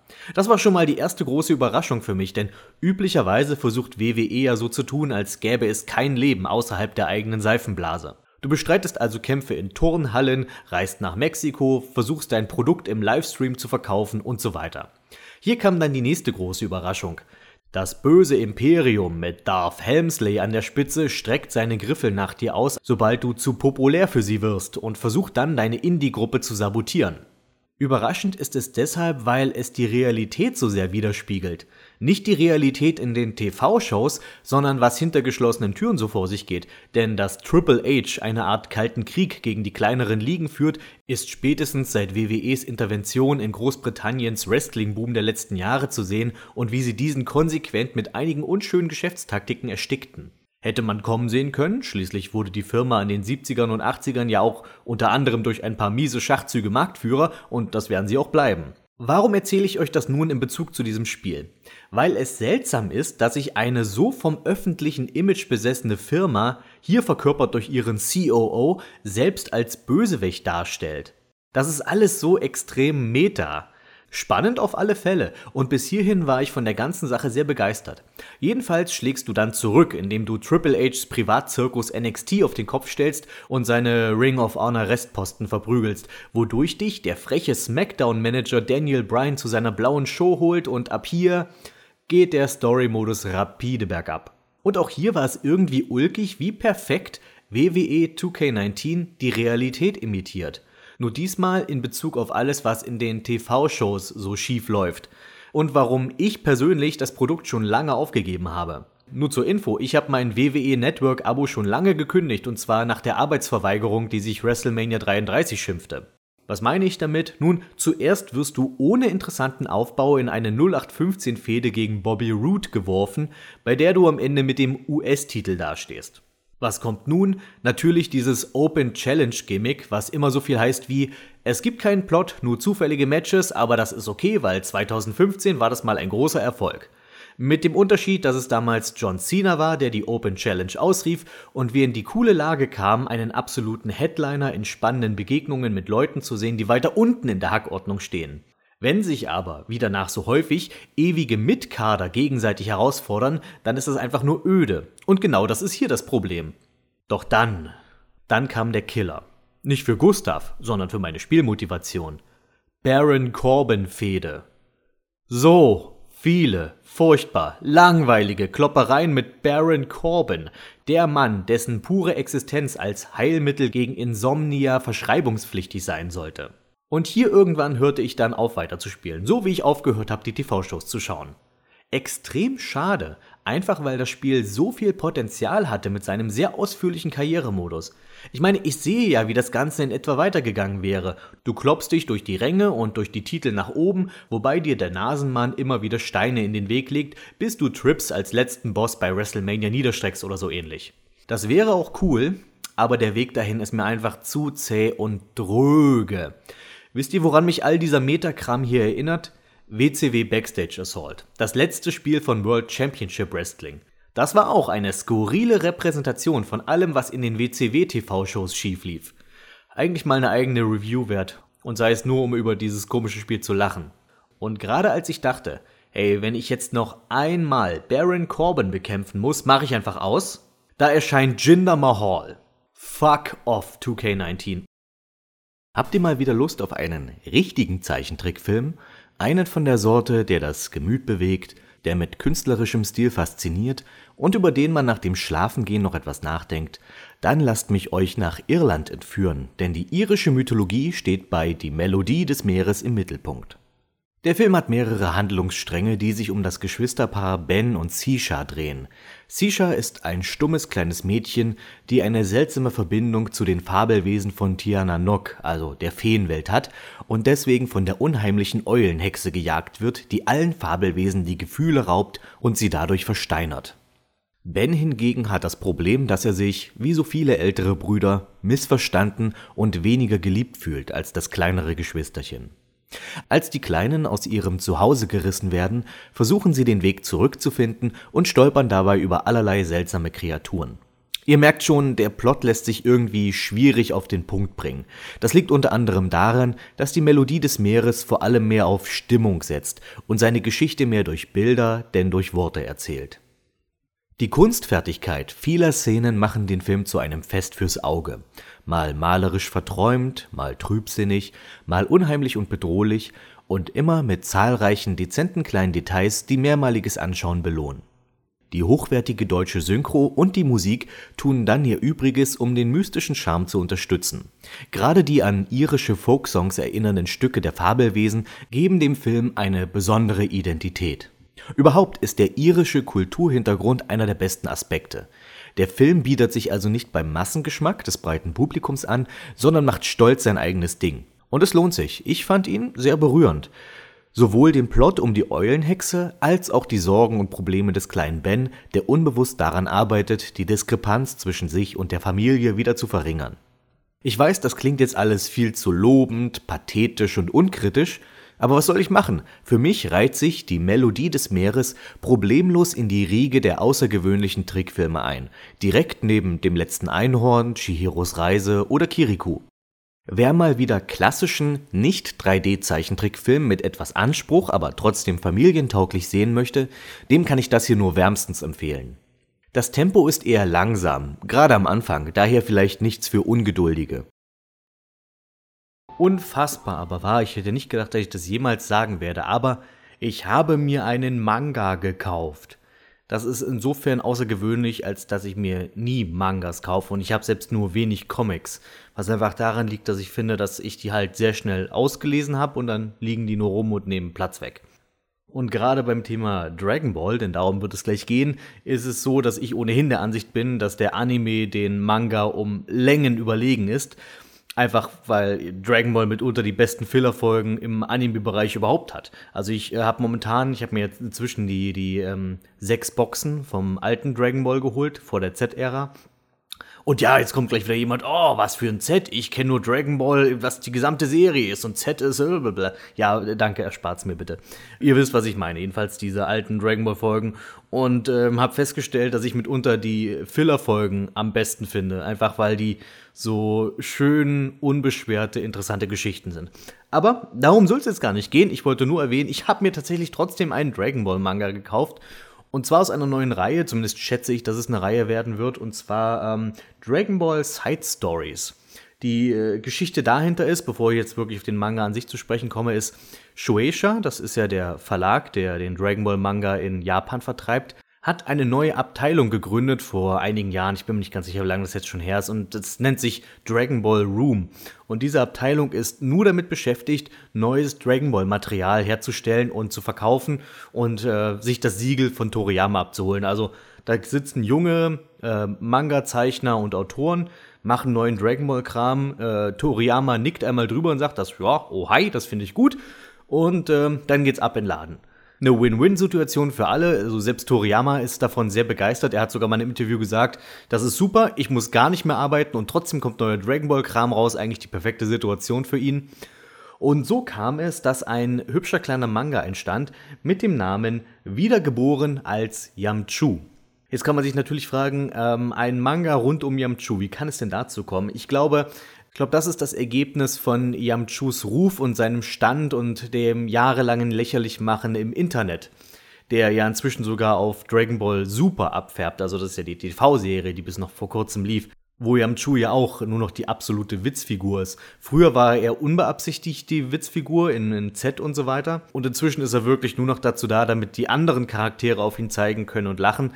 Und ich bin mir zum Beispiel selbst nicht so sicher, wie ich das überhaupt finden soll, weil es auch erstens out of character ist für die anderen Figuren. Also auch wenn Yamchu nie wirklich was gerissen hat in der Handlung, hatte ich nie den Eindruck, dass Son Goku auf ihn herabschaut oder die anderen oder ihn abwerten. Und jetzt in Super ist es so, ähm, jetzt tun sie das irgendwie so plötzlich so, wenn sich Yamchu anbietet, irgendwo mitzuhelfen, gucken ihn alle so an wie, was du denn etwa? Das hatten sie, hätten sie früher nie gemacht. Und abgesehen davon wird er wirklich auch nur noch in seinem Leben außerhalb von Kämpfen als der letzte Loser dargestellt. Er lebt in irgendeiner runtergekommenen Bruchbude, ist immer noch allein. Scheinbar ist seine Baseballkarriere nicht, läuft nicht mehr oder so. Also irgendwie, keine Ahnung, kann er einem nur noch leid tun. Und dann gibt's aber solche Sachen wie die eine Baseball-Episode in Dragon Ball Super, die so gut ist, dass es das schon wieder fast wert war. Aber auch darum soll es jetzt eigentlich nicht gehen, sondern ich wollte nur damit hinführen, dass diese dieser Blick auf diesen Charakter, dieser, die, dieser Ruf, den Yamchu inzwischen hat, dass sich das eben auch widerspiegelt in solchen Manga wie Wiedergeboren als Yamchu. Darum fasse ich da einfach mal kurz den Plot zusammen und ihr werdet wissen, was ich meine. In Japan, in der echten Welt, wir starten also nicht mal in der Dragon Ball Welt, ist ein junger Dragon Ball Fanboy unterwegs und fällt die Treppe runter. Im nächsten Moment wacht er wieder auf und er ist in der Dragon Ball Welt gelandet und denkt sich, hooray, ich bin in der Dragon Ball Welt. Und im nächsten Moment stellt er fest, verdammt, ich bin Yamchu. Ähm, okay, das ist an sich eigentlich schon mal ein nettes Setup, um äh, eine lustige Geschichte zu erzählen. Interessanterweise nimmt sich die ganze Sache, es, es, hat eine Menge Humor, aber es nimmt sich trotzdem ernst genug, dass du tatsächlich interessiert bist, was der junge Mann nun in Yamchus Körper erleben wird. Also er ist einfach Yamchu, er, die, die Beziehung zu den ganzen Charakteren ist immer noch dieselbe. Und er hat jetzt die Wahl, genießt er einfach jetzt die Jahre, solange Yamchu noch ein Hauptcharakter war, um äh, an Bulma ranzukommen. Oder aber, denn er weiß ja schon, er kennt ja alles in Dragon Ball auswendig, was noch passieren wird. Oder aber, ähm, er versucht Yamchu auf ein Level zu bringen, dass er nicht mehr der Arsch vom Dienst ist. Und das passiert dann. Das heißt, anstatt ähm, einfach sich bei jedem großen Turnier äh, lächerlich machen zu lassen, ähm, heftet er sich an Son Gokus Fersen und versucht ebenfalls stärker zu werden, sodass, wenn eines Tages ein böser Pflanzenmann des Weges kommt, er keinen unschönen Krater hinterlässt. Tja, und mehr will ich eigentlich vom Plot gar nicht verraten. Ich werde vielleicht noch ein, zwei kleine Beispiele nennen, aber ich finde, ich würde dem Manga nicht gerecht werden, wenn ich jetzt einfach alles verraten würde, was da drin passiert, denn ich finde, so ein paar Überraschungen sind wirklich gut gelungen. Aber nur so viel. Ich meine, eine der großen Sachen ist natürlich, das habe ich gerade erwähnt, die Ankunft der Saiyajins, weil das war ja der Moment, glaube ich, rückblickend betrachtet, in dem Yamchu zum Trottel vom Dienst wurde, weil er als erster getötet wurde und dabei als einziger vom Pflanzenmann. Nun gut, die meisten Dragon Ball Fans sind fast so dusselig und vergesslich wie Toriyama selbst und vergessen daher auch anscheinend, dass Yamchu den Kampf gegen den Pflanzenmann gewonnen hatte und dann nur hinterrücks durch ein Selbstmordattentat erwischt wurde. Ich weiß nicht, inwiefern das blamabel ist, aber gut, das war jedenfalls der Punkt, an dem Yamchu zum Loser wurde. Das heißt, der junge Mann in Yamchus Körper bereitet sich auf diesen Moment vor und das tut er einfach, indem er sein ganzes Wissen über Dragon Ball ausnutzt und versucht sich die ganzen Power-Ups, die Son Goku irgendwann mal kriegt oder die die anderen Charaktere irgendwann mal kriegen, schon im Vorfeld zu holen. Soll heißen, anstatt seine Zeit bei Kami und Mr. Popo zu vergeuden, was ja anscheinend am Ende nichts gebracht hat, Geht er einfach dahin und bittet Mr. Popo, zeig mir doch, wo ein Raumschiff rumsteht. Du müsstest doch wissen, wo eins ist. Damit fliegt Yamchu nach Namek und lässt als erste Amtshandlung sein Potenzial vom Oberältesten der Namekianer freischalten, um das restliche Jahr, bis die Saiyajins ankommen, mit Nail zu trainieren. Okay, das habe ich nicht kommen sehen und ich muss sagen, das hat mich sehr positiv überrascht und ja, das ist tatsächlich irgendwie logisch. Wenn du darüber Bescheid weißt, dass dieses Power-Up existiert, kannst du es dir einfach mal holen gehen. Und so kommt es, dass Yamchu in der Saiyajin-Saga auf einmal auf Son Goku-Niveau ist und Seite an Seite mit Son Goku gegen Vegeta kämpft, mit wirklich richtig schönen Zeichnungen. Aber was daran wirklich interessant ist, ist, dass dann Yamchu jetzt nicht völlig übertrieben, sag ich mal, zum neuen Hauptcharakter aufgeblasen wird, der ab jetzt jeden großen Bösewicht im Alleingang besiegt, sondern der Autor des Mangas hält sich schon immer noch an das Power Scaling, sag ich mal, was vom Manga vorgegeben wurde. Das bedeutet, Yamchu kann natürlich theoretisch stark genug werden, um mit den Saiyajins fertig zu werden, aber innerhalb der Kontinuität von Dragon Ball wird er niemals, egal wie viele trainiert, ein Level erreichen, auf dem er es mit Cell aufnehmen kann. Deswegen ist auch da eigentlich so gut wie Schluss. Also der Junge in Yamchus Körper taucht nicht mal bei den Cell-Spielen auf, sondern sagt, hey, Yamchu tut an der Stelle sowieso nichts mehr, ist eigentlich egal, ob ich da bin oder nicht. Und dann kommt es stattdessen zu einem, sag ich mal, eigenen Endkampf für ihn. Denn äh, der Junge muss feststellen, dass es noch einen zweiten Charakter in Dragon Ball gibt, der von einem echten Menschen aus der echten Welt besessen wurde und äh, der ebenfalls seine Ränke im Hintergrund geschmiedet hat. Und das ist dann ein wirklich faszinierender und unfassbar unterhaltsamer Endkampf. Weitaus besser als alles, was Cell hätte bieten können, sowieso. Von daher gerne. Wir müssen gar nicht zu den Cell Games gehen. Ich habe es eben schon erwähnt, die Zeichnungen sind wirklich schön. Und der Zeichner schafft es wirklich, den Toriyama-Stil nahezu perfekt nachzuahmen. Und das sowohl bei dem eher rundlichen frühen Dragon Ball, denn wir steigen wirklich bei in der Pilaf-Saga mit Yamchu ein, genauso wie der späteren, sehr viel detaillierteren Z-Ära, nenne ich es mal. Es ist also insgesamt ein wirklich witziger kleiner Liebesbrief an Yamchu, der mich im Buchladen gerade mal 5 Euro gekostet hat und das war es mir wert. Würde ich also auf jeden Fall weiterempfehlen für Dragon Ball Fans.